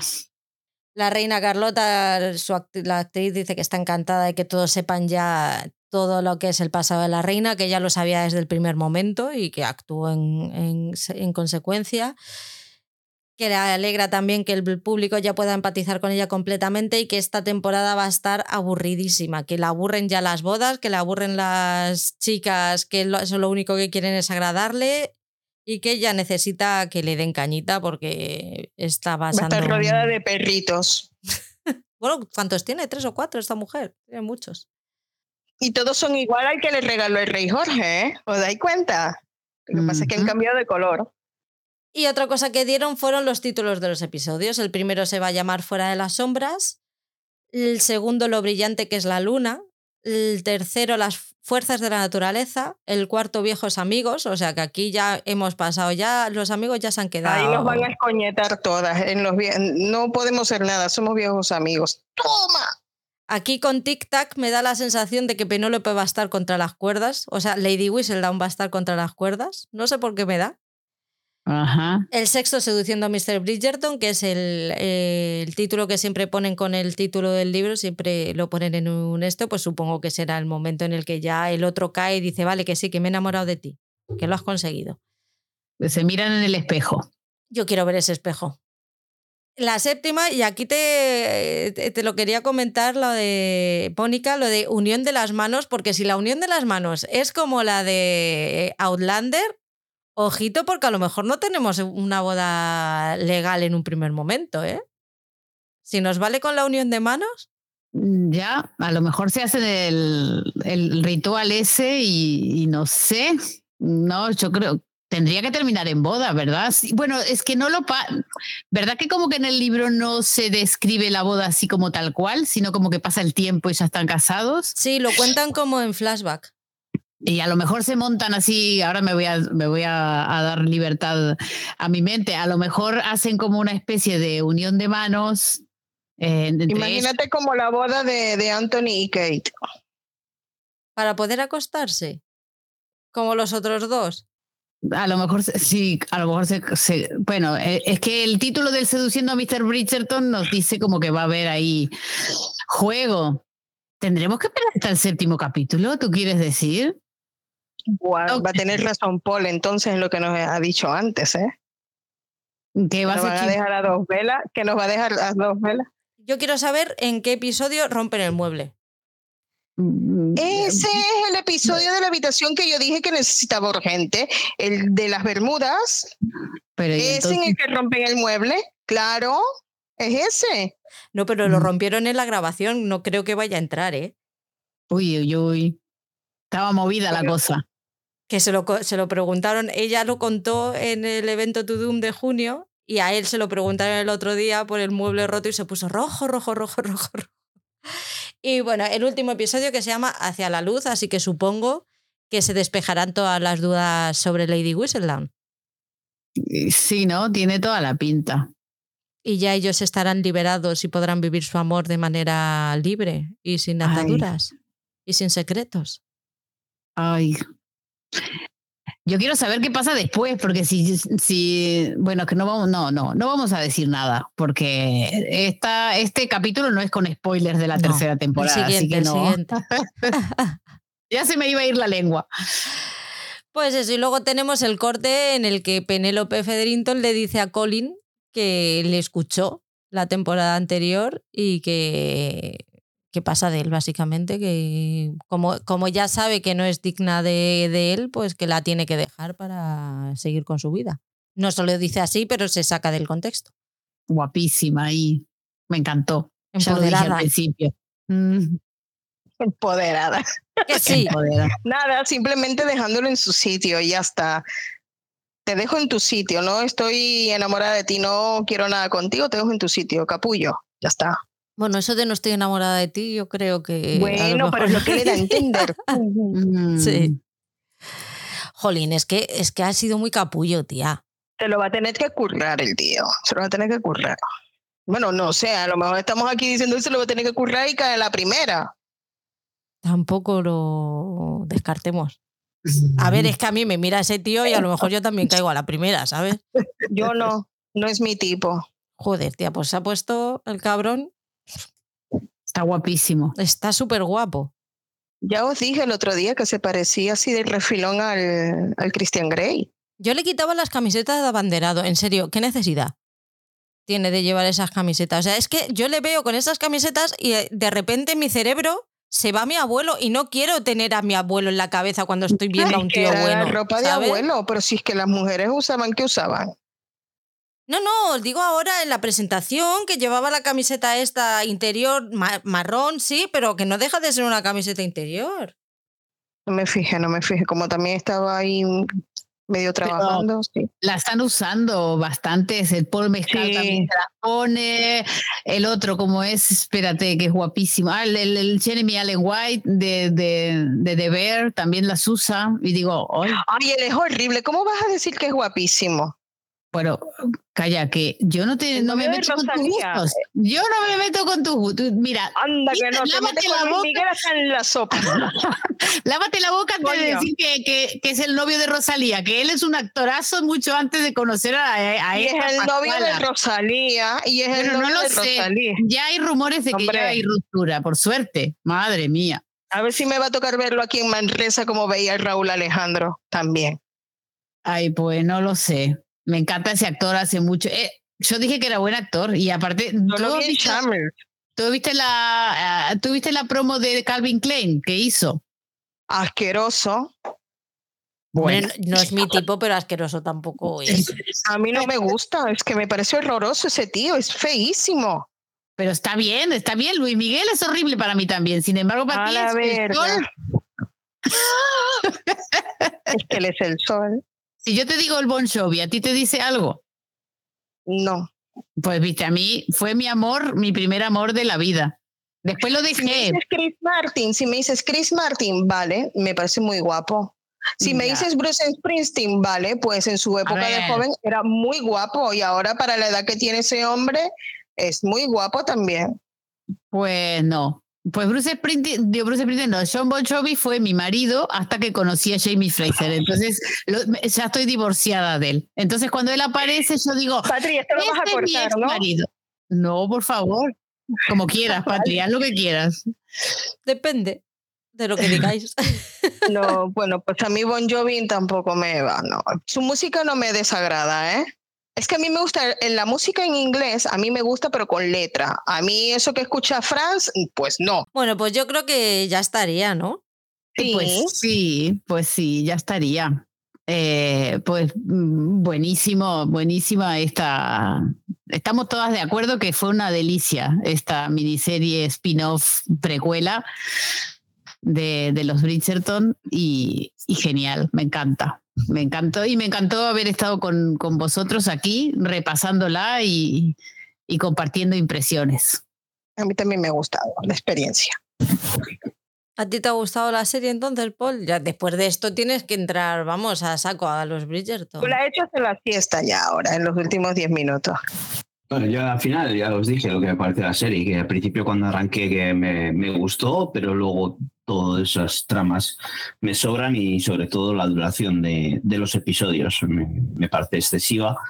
Cuando eso, eh, la trama principal era la, la, que, la que me gustaba y luego todo lo que envuelve, pues ya era añadidos a, a los personajes de los Bridgerton que, que, a mí me sobran en una precuela, en un spin-off, y, y, que lo único que hacen es que se me convierta en una serie tipo culebrón.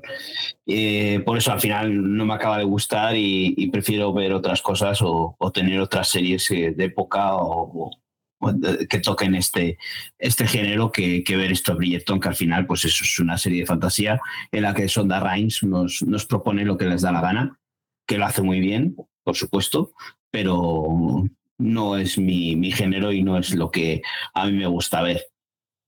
¿Llegarás a ver la dorada? Eh, no lo sé, no lo sé. Yo es como en, en, mi intento de tener personalidad, pues no la vería. No tiene nada que ver, ¿eh? No tiene nada que ver. Y la edad dorada es muy bonita. Pero bueno, no vale. te lo voy a recomendar yo, que te lo recomiende Mónica. A mí me habéis dicho mucho. Ves esta, ve, mírate esta, mírate esta. Yo no os digo. No, yo mírate no, Grit. Yo no, mírate sí. Pues míralas. Entonces, mírate Grit. Sí, Patri, mira, mírala. Claro. ¿Yo? Sí. Vale, me la voy a mirar y ya diré lo que, di, lo, lo que pienso. Vale, ¿Y qué plataforma ¿Has visto Dickinson? Sí, la vi. Vale. sí la vi. Vale, y me gustó. Pues eso, pues eso. Pues hazme caso también. Pero si yo te hago caso, a mí lo que pasa es que, uy, no, como les recomiendo a Patri, lo voy a poner en cuarentena. Mónica no, lo que ella diga, amén. Es que perdona, pero es que yo tengo aquí ya un, un, una, una, ima o sea, una imagen hecha, ¿eh? Así que encantado de haber grabado con vosotras y haber pasado este rato divertido y haberme encontrado por primera vez con Patricia después de todos los eh, enfrentamientos que tenemos, pero eso, como, como podéis comprobar todos con buen rollo y buen humor, que, claro. que no, aunque se haga la escondidita de vez en cuando, Pero nada más. Así que muchas gracias a Mónica también por volver a grabar contigo. Siempre es un placer, siempre es, un gusto estar contigo, como hablas de, de, todo, de series y cómo hablas de la forma de desarrollar todas las cosas.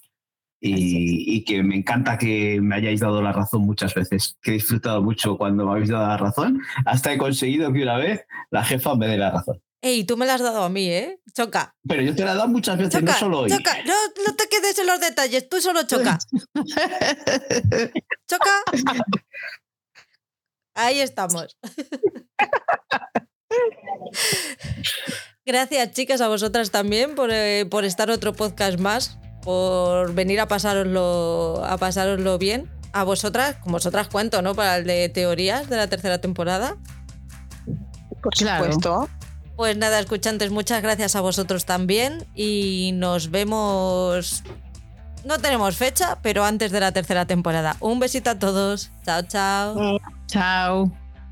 Adiós. A Adiós, guapos. Chao, chao.